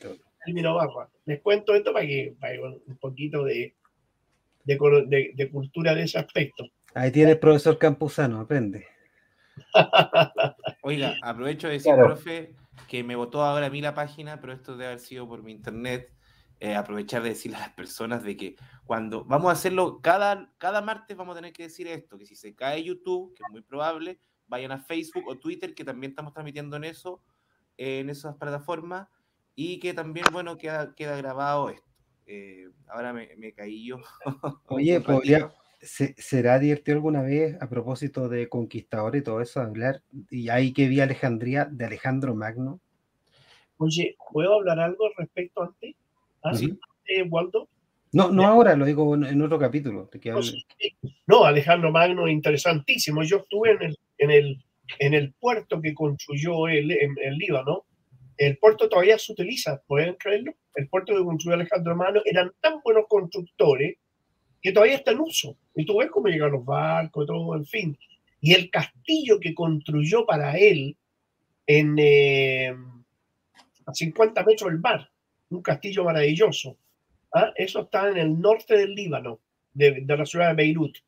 Bueno, eh, lo que les iba a comentar, chiquillo, que dentro de las anécdotas, eh, no sé si le... Bueno, el descubridor de Chile era árabe. ¿Ah? Se llamaba Diego de Almagreb, era magrebí, era tunecino. Profe, disculpe, ese capítulo donde usted empezó a nombrar las la palabras en español ha ¿Ya? recibido muchas visitas nuevas. Es uno de los que tiene más visitas después de... También lo dejamos ahí. Pero ya, ah. sigue contando de Diego Almagro. Muy interesante esa historia. Diego de Almagro era, como te digo, Diego de Almagreb. En los árabes, los árabes, los nombres de las personas cuando hicieron el registro civil, y aquí nos vamos a entretener un poquito para que nos riamos un poco, ¿eh? cuando hicieron el registro civil los árabes, el, el, el, registro civil que fue el primero que se hizo en España, porque no, no, no existía en España, sí existía en el califato Bagdad y todo eso. Entonces, cuando llegaron, ¿ah? ellos aplicaron el sistema árabe de inscripción de las personas. El sistema era, tú te inscribías por una característica física, por una característica social, por el lugar de donde provenías o el oficio que hacías. ¿ah? Por eso que el Cid, el mío Cid se llamaba Rodrigo Díaz de Vivar, porque era de Vivar. ¿ah?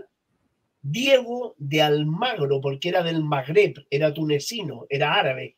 Las cartas de Diego Almagro están en Túnez escritas en árabe, en el Museo de Historia de Túnez. Eh, entonces, cuando empezaron y trajeron a la gente obligados a, a registros así para inscribirlos, entonces ahí surgen historias bien divertidas, pues, ¿ah? Porque cuando llegaban de repente los vascos hablando su idioma y estos no le entendían un ápice, entonces le decía, ya, Jara, ya le decía, ponle caca. Y de ahí sale el apellido Jara. Pues.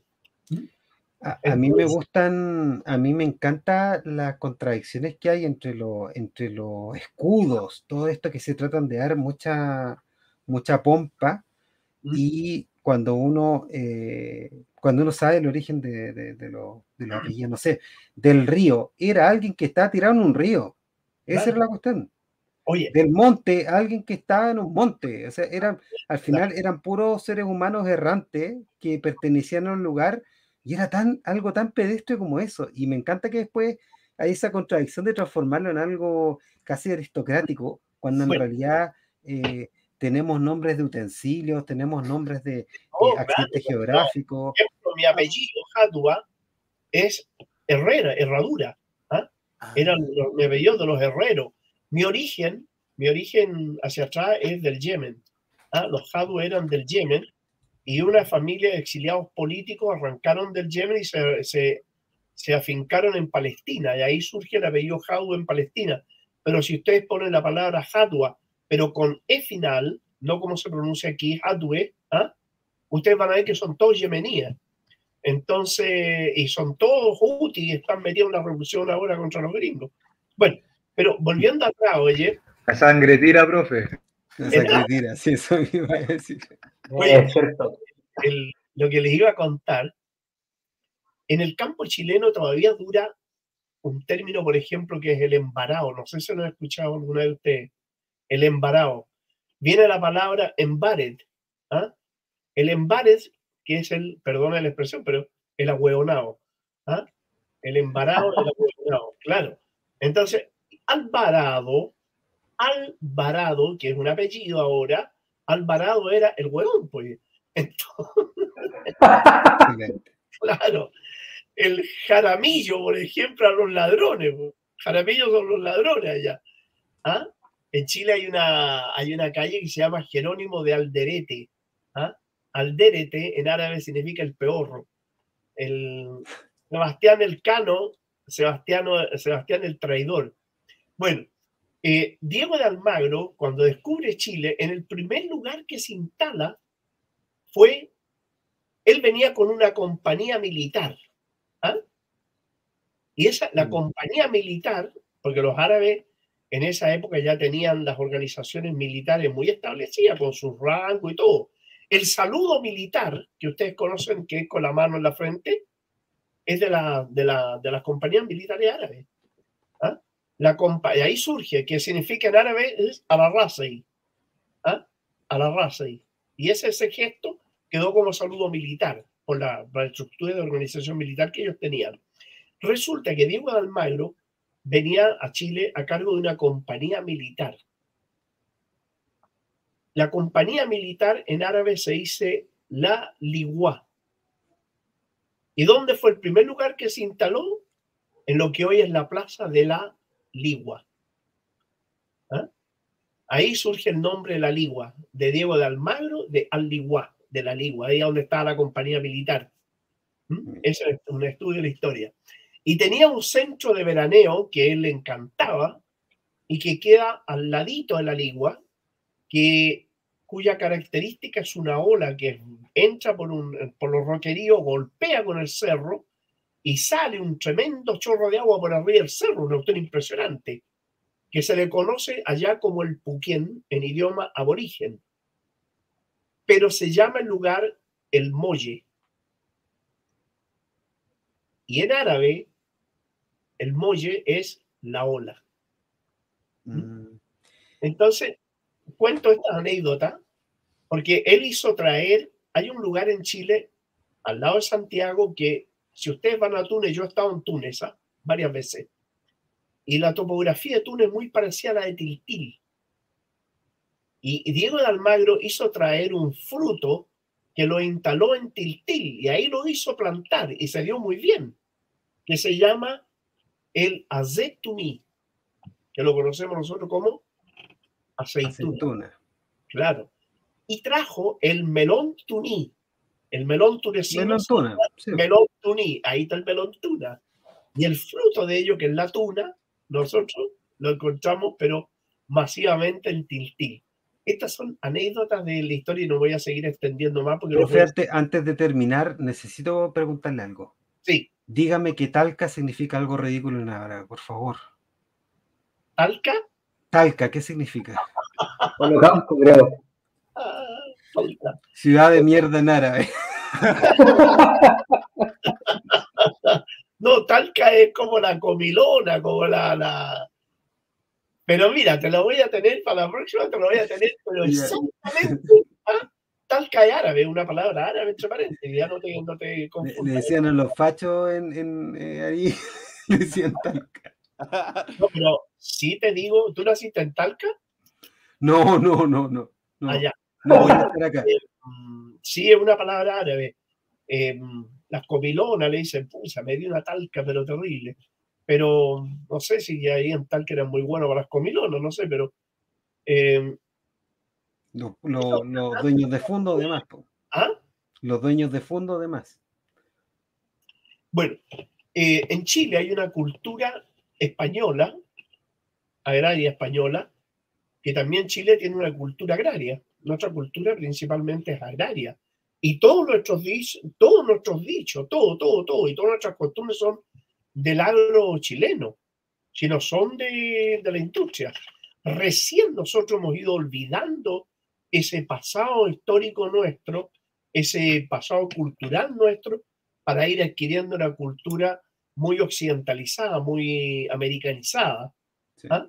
pero nuestra cultura se asemeja mucho más a la cultura, por ejemplo, mexicana, que dicho sea de paso, México también fue ocupado por árabes, los primeros que llegaron a México eran árabes.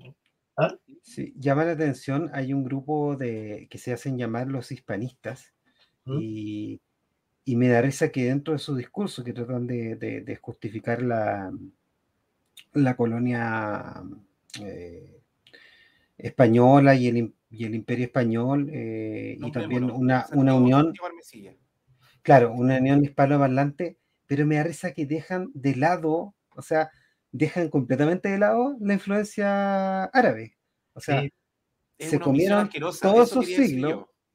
y, hasta, y hasta yo, y me da risa porque tienen una, una versión de que como nosotros todos los que somos de América Latina como que odiáramos los españoles y en realidad nosotros nos funcionamos bastante bien, o sea, no, no, existe, yo no veo así tal odio, o sea, a mí me enseñaron la historia y la historia de España y, también en la influencia árabe y romana, por al igual, tanto la romana como la árabe, porque tuvieron la misma cantidad de tiempo. Tú sabes que Natal, el famoso tenista, tiene un nombre árabe, Natal significa combatiente. Sí, Ahora, eh, fíjate que eh, lo que te iba a contar para, para, finalizar con estas anécdotas entre simpáticas, sí, que eh, los árabes cuando llegaron a México, que fueron brutales, junto con los españoles, obviamente los dos, eran, fueron brutales. Toda colonización es brutal. Pero ellos cuando llegaron a México, se encontraron, ¿escuchado usted que Guadalajara era un lago y México es una, ¿lo han escuchado? Sí, pues. Bueno, Guadalajara era un, eran pantanos. Originalmente eran pantanos que los disecaron. Le abrieron la, forma de excluir el agua de ahí, sacar la excusa que hicieron para que el agua se evacuara, se evacuara, y después construyeron ahí, bueno, un valle gigantesco que se creó ahí. Entonces, ese sector fue bautizado por Wad el Jara, y ahí sube la palabra Guadalajara. Oh. Entonces, ellos, ellos, como tenían los árabes las alcantarillas, alcantarilla era el lugar donde se reunía la excreta del pueblo, ¿me entendieron? Un hoyo ahí lleno de... Entonces, esa misma impresión le dio a los árabes que estaban en México, le dio Guadalajara. Entonces le pusieron Guadalajara, que significa Valle de la Caca. ¿Ah?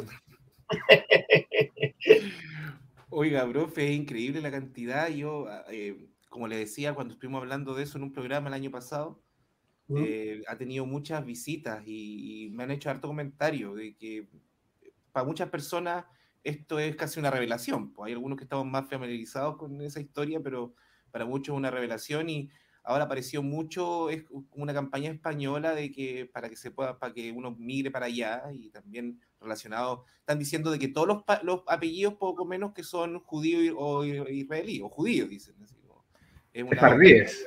Eh, sí. Sefardíes. Sefardíes. Sefardíes. Judío, judío sefardí, pero no, no es No, no, pero por eso, pero es, una, me, refiero que hay una campaña de que uno, y, o sea, uno pone uno, su apellido y, y las primeras páginas que tira son relato español donde obviamente no mencionan nada y la, omisión de la que habla Oscar Waldo es brutal, o sea, no, no reconocen y uno se yo me metí a los foros ahí de, de Santiago Mercilla, que es una hispanista, y el nivel de negacionismo de, la influencia de ellos, de que su influencia viene del mundo árabe, es, brutal la negación. Es brutal, o sea, yo, yo por lo menos en mi colegio, yo en mi colegio, cuando nos tomaron una parte de castellano, eh, y uno antes de leerse el Quijote, nosotros nos enseñaban lo que era una historia de España, eh, y obviamente para leerse el Quijote es igual mío Cid, uno tiene que saber de ese tipo de, ese tipo de cosas, de, la, de, cómo el lenguaje se modificó por la historia y por el idioma árabe. ¿Por qué una almohada es almohada? O sea, todas esas cosas yo lo aprendí en el colegio. No sé si ahora quizás nos enseñen más y, que por eso, por eso mismo yo quería, mi, pregunta iba para allá de, profe, ¿qué nos recomienda usted? Yo también, a mí, con el eh, Rodrigo estaba buscando también su apellido, yo el mío, y nos aparecen ah, pura, en fondo, propaganda españoles. ¿Dónde podemos aprender más de, de, esta...? encuentro ese libro, se los voy a pasar para que lo fotocopien, ¿ah? pero también hay un libro que dice anécdota de la, eh, anécdota de la historia de la ocupación árabe de España, que es bien interesante. Muy interesante. quería comentar, profe, hace algunos años atrás eh, en el Estado español pasaron una ley de repatriación eh, para gente que tenía apellido sefardíes. Y eh, yo no sé bien qué significa esa palabra, pero el Estado español lo está ocupando y es de repatriación para distintos países y gente hispanohablante con estos apellidos y tienen una lista específica con los apellidos específicos que ellos consideran sefardíes. Entonces yo igual lo uno un poco con, con, los muchachos porque hay harta información ahora de, y bueno, información por internet, no, no, es que sea verdad tampoco, eh, que tiene que ver con la reivindicación de, de, la hispanidad, pero de, claro, desde, desde el punto de vista o desde la concepción de allá de la península, ¿no? Claro, y católica romana, o sea, la, parte de la Mancha también, que es más árabe que no sé qué, también Castilla, no, no, existe, no. Al, al, andaluz. Andaluz también. toda esa zona eh, es maravillosa, entre paréntesis, ¿ah? hay que visitarla. Las construcciones, la arquitectura, era salvaje. Fíjate que los estudios que tenían hecho esta gente, hoy los arquitectos de esa época, que los, arquitectos de ahora le envidiarían, eran tan buenos que, por ejemplo, hay un palacio en Andalucía que cuando uno va, eh, hay un tour que te llevan a él. ¿ah?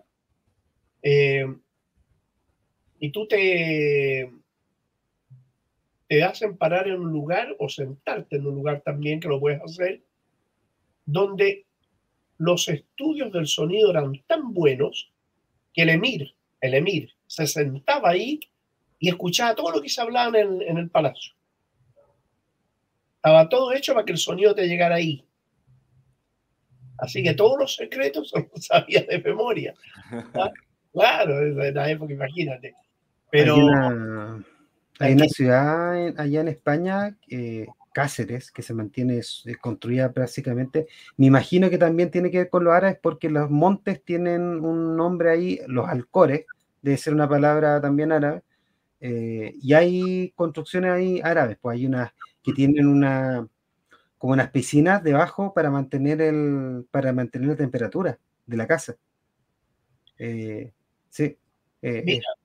Eh, Mira, ellos tenían conocimientos salvajes que uno lo podemos decir a los telespectadores para que lo prueben ahora.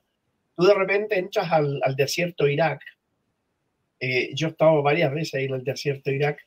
En el desierto Irak tú entras y tú con un palito, no lo puedes hacer con la mano, con un palito separas en la arena, ¿ah?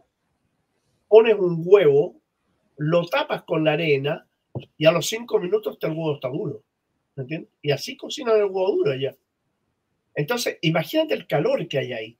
Pero sin embargo, tú entras a una casa en esos lugares que no tienen luz eléctrica, nada, alguna, en medio del desierto, güey obviamente no le van a trasladar una instalación de electricidad a un, puro Arduino que instalaba ahí.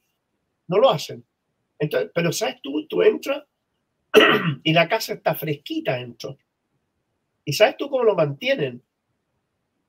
Ellos construyen el techo semicircular, como imagínate eh, una pelota partida por la mitad. Los techos son así. Ahí lo tienes ahí en la. Mira la cúpula ahí arriba, ¿la ves? Ya. Entonces, al medio, en el punto centro, está hecho un hoyo chico, un hoyito que debe tener 3 centímetros, no más de eso. 4 centímetros como mucho. Entonces, ¿qué pasa? Que el aire caliente en esa especie de cúpula gira, gira en círculo, se acelera porque el aire caliente va hacia arriba es más liviano que el aire frío, gira en esa cúpula y es como un tirabuzón que pasa soplado el aire para arriba. ¿ah? Entonces, si tú pones tu mano, como lo voy a hacer yo ahora, si tú abres la boca y tiras el aire caliente, te sale caliente. Pero ese mismo aire que tú tiraste caliente, si juntas los labios y soplas, te sale aire frío. ¿Te das cuenta?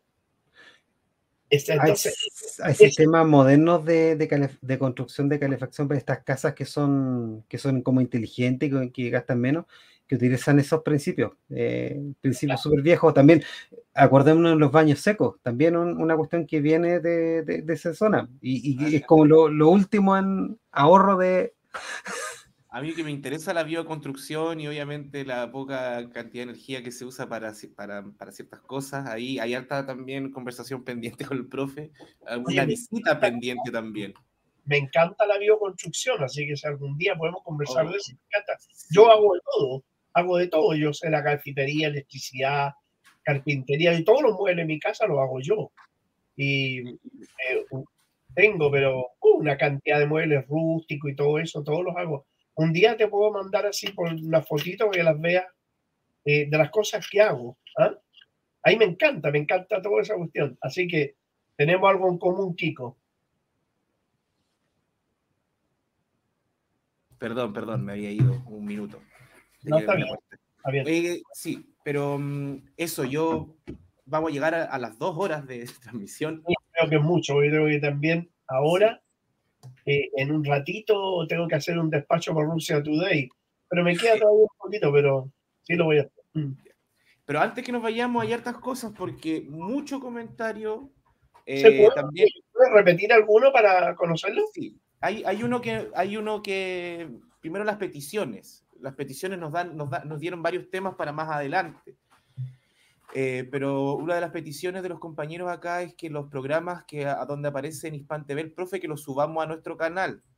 Eh, les aprovecho de decir que cada vez que el profe aparece, y él también me manda los links, nosotros los subimos, también aprovechamos para que nos sigan en Twitter y Telegram. Hemos insistido harto con Telegram, porque ahí de verdad estamos todos los días tirando noticias y lo que nos manda el profe, nosotros lo tiramos para allá, donde aparece miradas críticas, los links de miradas críticas también los tiramos por Telegram y también acuérdense de Twitter, estamos ahí, R Guillotina en Twitter. ¿ya? Em, Alejandro Pino dice, Nicola el constructor. Blaise eh, Melquisedec dice, La leyenda negra es un libro de Julián Judería y es de final del siglo XIX, el siglo de oro español. Nadie hablaba de una leyenda negra española, aunque anglos y holandeses estuviesen ahí. Em, ¿Pueden subir los comentarios del profe Ajaba en RT? Sí, también los vamos a subir. También vamos ahí, el profe, cuando nos da todo eso, lo estamos subiendo. Aunque también vamos a ver la posibilidad, porque por derechos de autor y también porque queremos, obviamente, de que el canal de Hispan TV, que es Nexo Latino, así se llama en YouTube, tenga sus propias vistas. Igual vamos a tratar a ver si podemos pedir con el profe ahí mediante un permiso para que nos dejen subir los videos, porque ya al menos miradas críticas tenemos el permiso. Sí, me comprometo a conversar con el director de Hispan TV lo otro es que nosotros no hemos podido hacer más Twitter Spaces es porque Twitter está teniendo problemas para que podamos hacer los Spaces con la tecnología que nosotros tenemos, porque ninguno de nosotros tiene iPhone, tenemos Android y eso no nos está permitiendo hacer los Spaces que antes hacíamos. Así que por eso nomás no lo hemos hecho. Sí, eso es otra de, de las cosas que, que, no hemos podido hacer, pero también estamos fortaleciendo siempre, ojalá YouTube, dejar el aviso nuevamente cuando se corte YouTube, que es muy probable que siga pasando esto, no es, no es que yo crea en teorías conspirativas, porque está pasando.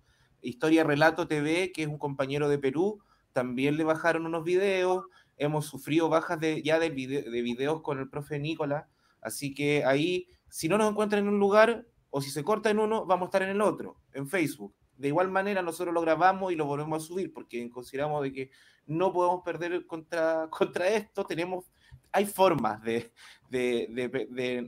no, perder tanto. Eh, agradecemos también la alta audiencia, pese a que nos bajaron y bajaron, en un momento eh, llegamos a ocho personas, porque se fue la, señal de YouTube, volvió la gente a conectarse, la que no, la que no se quedó en YouTube se fue a Facebook, así que eso, de entre, hay muchos comentarios. Eh, ahí Alejandro Pino hace hartas bromas sobre el origen del apellido Boric, que si será traidor en croata o no. Em, dice, también dice, eh, o sea que Occidente, para variar, se construyó copiando a Oriente. Sí, eso es, básicamente. Ahí hablan de la, de la leyenda negra de la hispanidad, que nuestro origen es hispano, pero que viene de, de, de, los árabes. Ahí habla de Patricio Maldonado, aparte nombra otros, otros nombres, aparte de los Moya, habla de Pichicuy, Puyaye, Em, hacen, eh, Jimena dice, un gusto escuchar al profesor siempre enseñando. Saludos a todos, dice. No, eh, de verdad son hartos, estaríamos un buen rato si nos ponemos a leer todos los comentarios, pero los agradecemos profundamente eh, porque todos nos sirven, los que podemos los vamos también poniendo ahí para que se vean en la pantalla. Oye, no, no hemos hablado, pero se murió Patricio Bañado. también vamos, vamos a dejar hartos temas ya para, mm. para la próxima semana vamos a dejar también cortito la próxima semana una, un espacio para que junte Oscar Waldo las películas históricas recomendadas, porque eso íbamos a hacer también hoy día, recomendar otras, aparte de las que, de las que comentamos.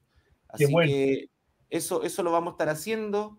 Síganos. Terrible de programa, dice Diego Cruz. Terrible de programa eh, se refiere en lengua juvenil de que entero bueno, terrible bueno. Así que agradecemos a Diego Cruz, a Alejandro Pino ahí que siempre está comentando, a Hernán que nos tuvo todo el rato ahí tratando de ubicarnos en el mapa, que es muy rápido para eso, así que también se lo agradecemos, con las imágenes también. Vamos a dejar para la próxima semana la actualización también en los distintos frentes que se están dando en el mundo. Y eso, eh, no tengo mucho más que agregar. No sé si Oscar Waldo, que cuando no esté yo un par de veces, también él va a estar acompañando acá al profe.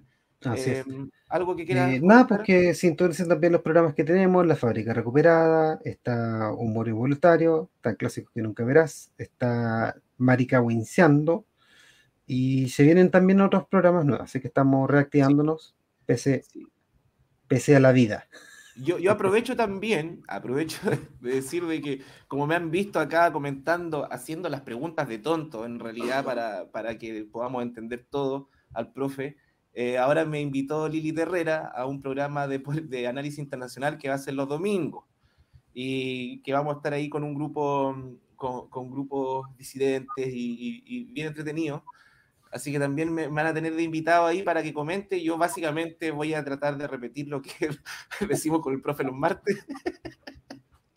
Eh, pero pero eso, así que agradezco también la invitación de que, de que parece que este espacio, o sea, estoy seguro que este espacio es muy, muy bien valorado por nuestra gente. Así que eso, nada más que agradecer, que le pongan me gusta, compartir y también eh, seguir al profe en todas sus intervenciones que también son bastante interesantes. Acá nos damos el tiempo, podemos, podemos llegar a esto, estar dos horas conversando sin problemas, esa es la idea, de que nos podamos explayar, de que podamos sacar, eh, dicho en chileno, sacar el jugo a todo el conocimiento del, profe, a, su enseñanza. Así que eso, por mi parte me despido. Rodrigo, Hernán, si quieren decir algo antes para que se vaya, para despedir al profe. Mm.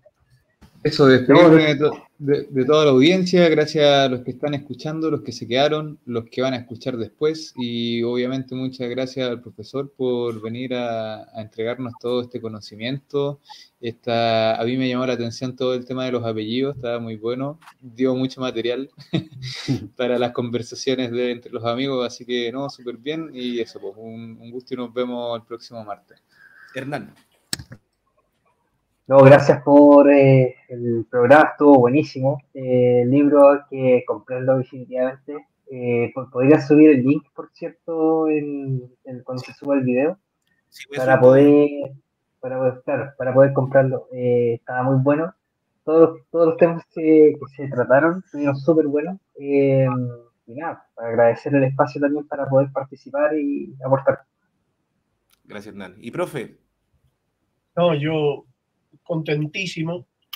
Tal como te he contado, Kiko, para mí ya eh, al filo internacional y guillotina ya son mi casa, ¿no?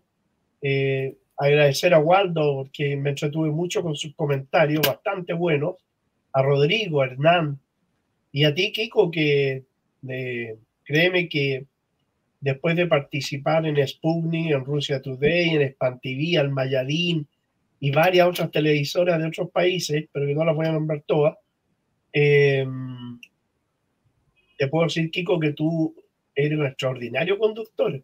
Hay una beta que no te habías dado cuenta, pero la tienes ahí. ¿ah? Conduces muy bien, haces muy entretenidos los programas, Kiko. El conductor es el que hace el programa, no los que hablamos. Y tú lo haces muy bien, así que en ese sentido felicitarte y felicitar a, y agradecer a todos los muchachos que de una y muchachas que de una u otra manera nos han acompañado y, bueno, invitarlos a que los martes sigamos. Eh, repito, esta es mi casa, así que siempre voy a estar aquí con ustedes. Tiembla Cheche Irán, ¿eh? ya, tenía que, salir, tenía que salir Oscar Waldo con su anti-humor. Después de, de, esas palabras extremadamente generosas del profe hacia mi persona, que me da un poco de pudor, pero, pero las agradezco profundamente.